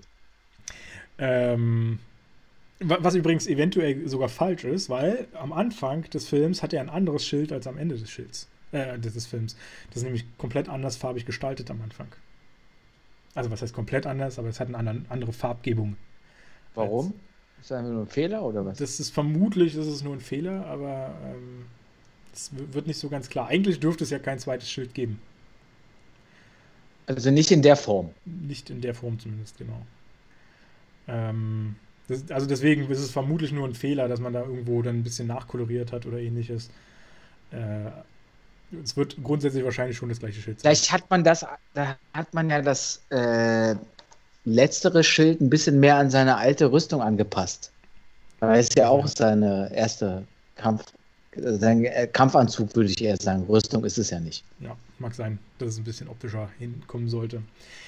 Ja, aber egal. Äh, also, genau, wir kriegen halt einen Fight zu sehen, der eigentlich. Was ich aber nochmal dazu sagen ja. wollte, weil du es ja gesagt hast, wieso schafft das gegen Bucky nicht so, äh, sich zu wehren? Ich glaube, weil er es gar nicht möchte. Ja, dann an der Szene auf jeden Fall nicht mehr, ja. Also ich meine auch äh, äh, schon davor, dass er sich anschießen lässt von Bucky, weil er einfach nicht glaubt, dass Bucky so ein so jemand ist, der ihn jetzt umbringt. Und er will ihm das beweisen. Pass mal auf, ich, ich kämpfe nicht gegen dich, mehr oder weniger. Ich, ich, ich versuche hier noch den, den, den, den Chip da reinzustecken, damit das Schiff funktioniert. Aber ich will dir nicht so wirklich wehtun und ich will dir auch zeigen, pass mal auf, ich gebe dir immer wieder die Chance, dich selbst zu finden. Ja. Und dass wir beide zusammengehören. Ja, du sagst es. Ähm, und das ist ja auch so ein, so ein psychologisches Ding, was dann auch quasi zu, diesen, zu dieser Endkampfszene von den beiden führt, wo eigentlich letztendlich nur noch Bucky auf ihn einschlägt. Äh, mit insgesamt sieben harten Schlägen von seiner komischen, von seinem komischen Arm, also seinem metalldenkenden, was weiß ich, Arm. Ähm, also er kriegt ordentlich was ab, wehrt sich aber nicht. Und ich glaube, das ist halt natürlich auch genau der Punkt, wo er dann auch Bucky irgendwann ins Grübeln kommt wie es eigentlich überhaupt möglich ist, dass sein Feind. Ja, weil im Vorfeld ja auch eher Bucky geholfen hat, weil ja. sonst wäre der wahrscheinlich auch gestorben. Ja. Ähm, ja, und das Ganze wird dann irgendwie so zu einem, zu einem moralischen Fight mit einem selbst, so, so ein Selbstfight irgendwie auch noch von beiden Seiten. ähm, genau. Und das Resultat sozusagen davon ist, also was, was, man, was, was man in, in der, an der Stelle auch sagen muss, ist, nicht nur an der Stelle, sondern auch an anderer Stelle in dem Film ist, dass sich Captain America nicht als das, das Ganze sieht, sondern als Teil des Ganzen, mehr oder weniger. Ja. Dass er bereit ist, sich zu opfern. Ja, für, für viele andere, genau. für viele andere, unter anderem auch für, für Bucky jetzt, der eigentlich gar nicht mehr Bucky ist, aber er immer noch diese Hoffnung hat oder dieses Gefühl, ich kann es schaffen, den, dem, also ihn zu überzeugen, dass er mal wieder auf den rechten Weg kommt, ja. mehr oder weniger. Deswegen und, ja und das so ist halt. Gibt es ja auch noch so einen mhm. Part, wo er ihn auch noch rettet. Äh, der ist ja begraben von einigen Trümmerteilen. Das Schiff zerfällt ja sozusagen. Ähm, also das sollte man vielleicht auch gleich noch erwähnen, weil das passiert ja ziemlich parallel, dass die Schiffe quasi so umprogrammiert wurden in dem Zeitraum dann, dass sie sich eben gegenseitig beschießen und gegenseitig zerstören ähm, und nicht mehr eben äh, die ursprünglichen Ziele angreifen. Und äh, deswegen werden die, die zunehmend eben äh, zerstört. Ein Schiff fliegt ja auch in dieses Headquarter von äh, Shield rein wo eben auch Ramlo äh, von betroffen ist. Ähm, also er wird mehr oder weniger auch von Trümmerteilen da begraben, verbrennt so ordentlich. Sehen wir dann später, dann, dass er ins Krankenhaus eingeliefert wird mit, mit äh, massiven Verbrennungen. Äh, und das erwähnen wir jetzt, erwähne ich jetzt eigentlich nur, weil wir das in einem anderen Film dann nochmal aufgegriffen bekommen. Das hat jetzt eigentlich für diesen Film hier jetzt keine größere Bedeutung mehr. Ähm, und genau in dieser, dieser Absturzzeit oder in dieser Selbstzerstörungszeit äh, passiert eben dieser Fight da zwischen Cap und, ähm, und, dem, und, dem, Winter Soldier. Und ähm, ja, genau, Cap rettet äh, den, den, Winter Soldier einmal, rettet Bucky Barnes unter diesen Trümmerteilen hervor. Ja, und dann geht es eigentlich ins Finale. Naja, du darfst ja nicht vergessen, dass ähm, das Schiff, dieser Helicarrier, dann abstürzt. Captain America fällt ins Wasser, ist schwer verletzt. Und das finde ich auch gut, dass es endlich mal wieder dem Publikum so eine Möglichkeit eröffnet, dass ähm, auch die Superhelden verwundbar sind ja. und aber richtig verwundbar sind und wir dann ähm, eigentlich, wenn keine Hilfe gekommen wären, auch spüren im Film, in der Szene, dass Captain America tot wäre. Also der wäre gestorben. Der war am Ende, fällt ins Wasser, würde dann ertrinken. Er hat keine Kraft mehr, sich da raus, raus zu manövrieren. Und Bucky schnappt ihn sich dann aber, bringt ihn ans Ufer und verschwindet. Also irgendwas muss es mit Bucky ja trotzdem gemacht haben, dass er auf einmal jemanden gegenüber hatte, der ihm die ganze Zeit gesagt hat, Bucky, du bist nicht du selbst. Alter, schlag auf mich ein, wie du willst. Das, und es ist mir egal. Ich bin nicht dein Feind. Richtig. Ich bin zwar dein Ziel, aber ich bin nicht dein Feind. Und Bucky hat in dem Moment dann stellvertretend Captain America gerettet. Ja. Ähm, auch ein sehr, sehr schöner Moment. Was wir auch noch in der Szene gesehen haben, dass das Schild ins Wasser fällt. Wir kriegen aber nicht äh, zu erfahren, ob das wieder rausgeholt wird, ob das gefunden wird oder was weiß ich. Ist jetzt verschwunden, weil wenn ein Film, äh, wenn ein Schild ins, im Film ins Wasser fällt, in so einen Fluss, der vielleicht 10 Meter tief ist, dann kann das nicht mehr gefunden werden. Das ist einfach so. Ja, ich denke das ganz genauso. da bin ich ganz deiner Meinung. Ähm, ja, wird halt auf jeden Fall nicht gezeigt, dass sie es da irgendwo rausgeholt haben oder sowas. Ich weiß nicht, ob das nochmal später kommt oder so in einem anderen Film. Ist auch äh, relativ egal. Ja, im Prinzip äh, sind ja dann äh, alle bösen Feinde beseitigt, beziehungsweise noch nicht alle, weil ähm, man weiß natürlich immer noch nicht so richtig, wer ist bei Shield alles Bösewicht und bla. Und genau das wird uns relativ kurz in einem, äh, im, im Anschluss noch gezeigt. Das ist dann so, so Wahrheitstests. Wie, wie, wie, schimpft sich sowas? Lü Lügentests, ne? Nennt sich, glaube ich, sowas. Ähm, die, dass es sowas dann noch gibt, wo dann irgendwie Leute angeschlossen wird. Unter anderem sehen wir das halt auch mit Maria Hill, die da getestet wird.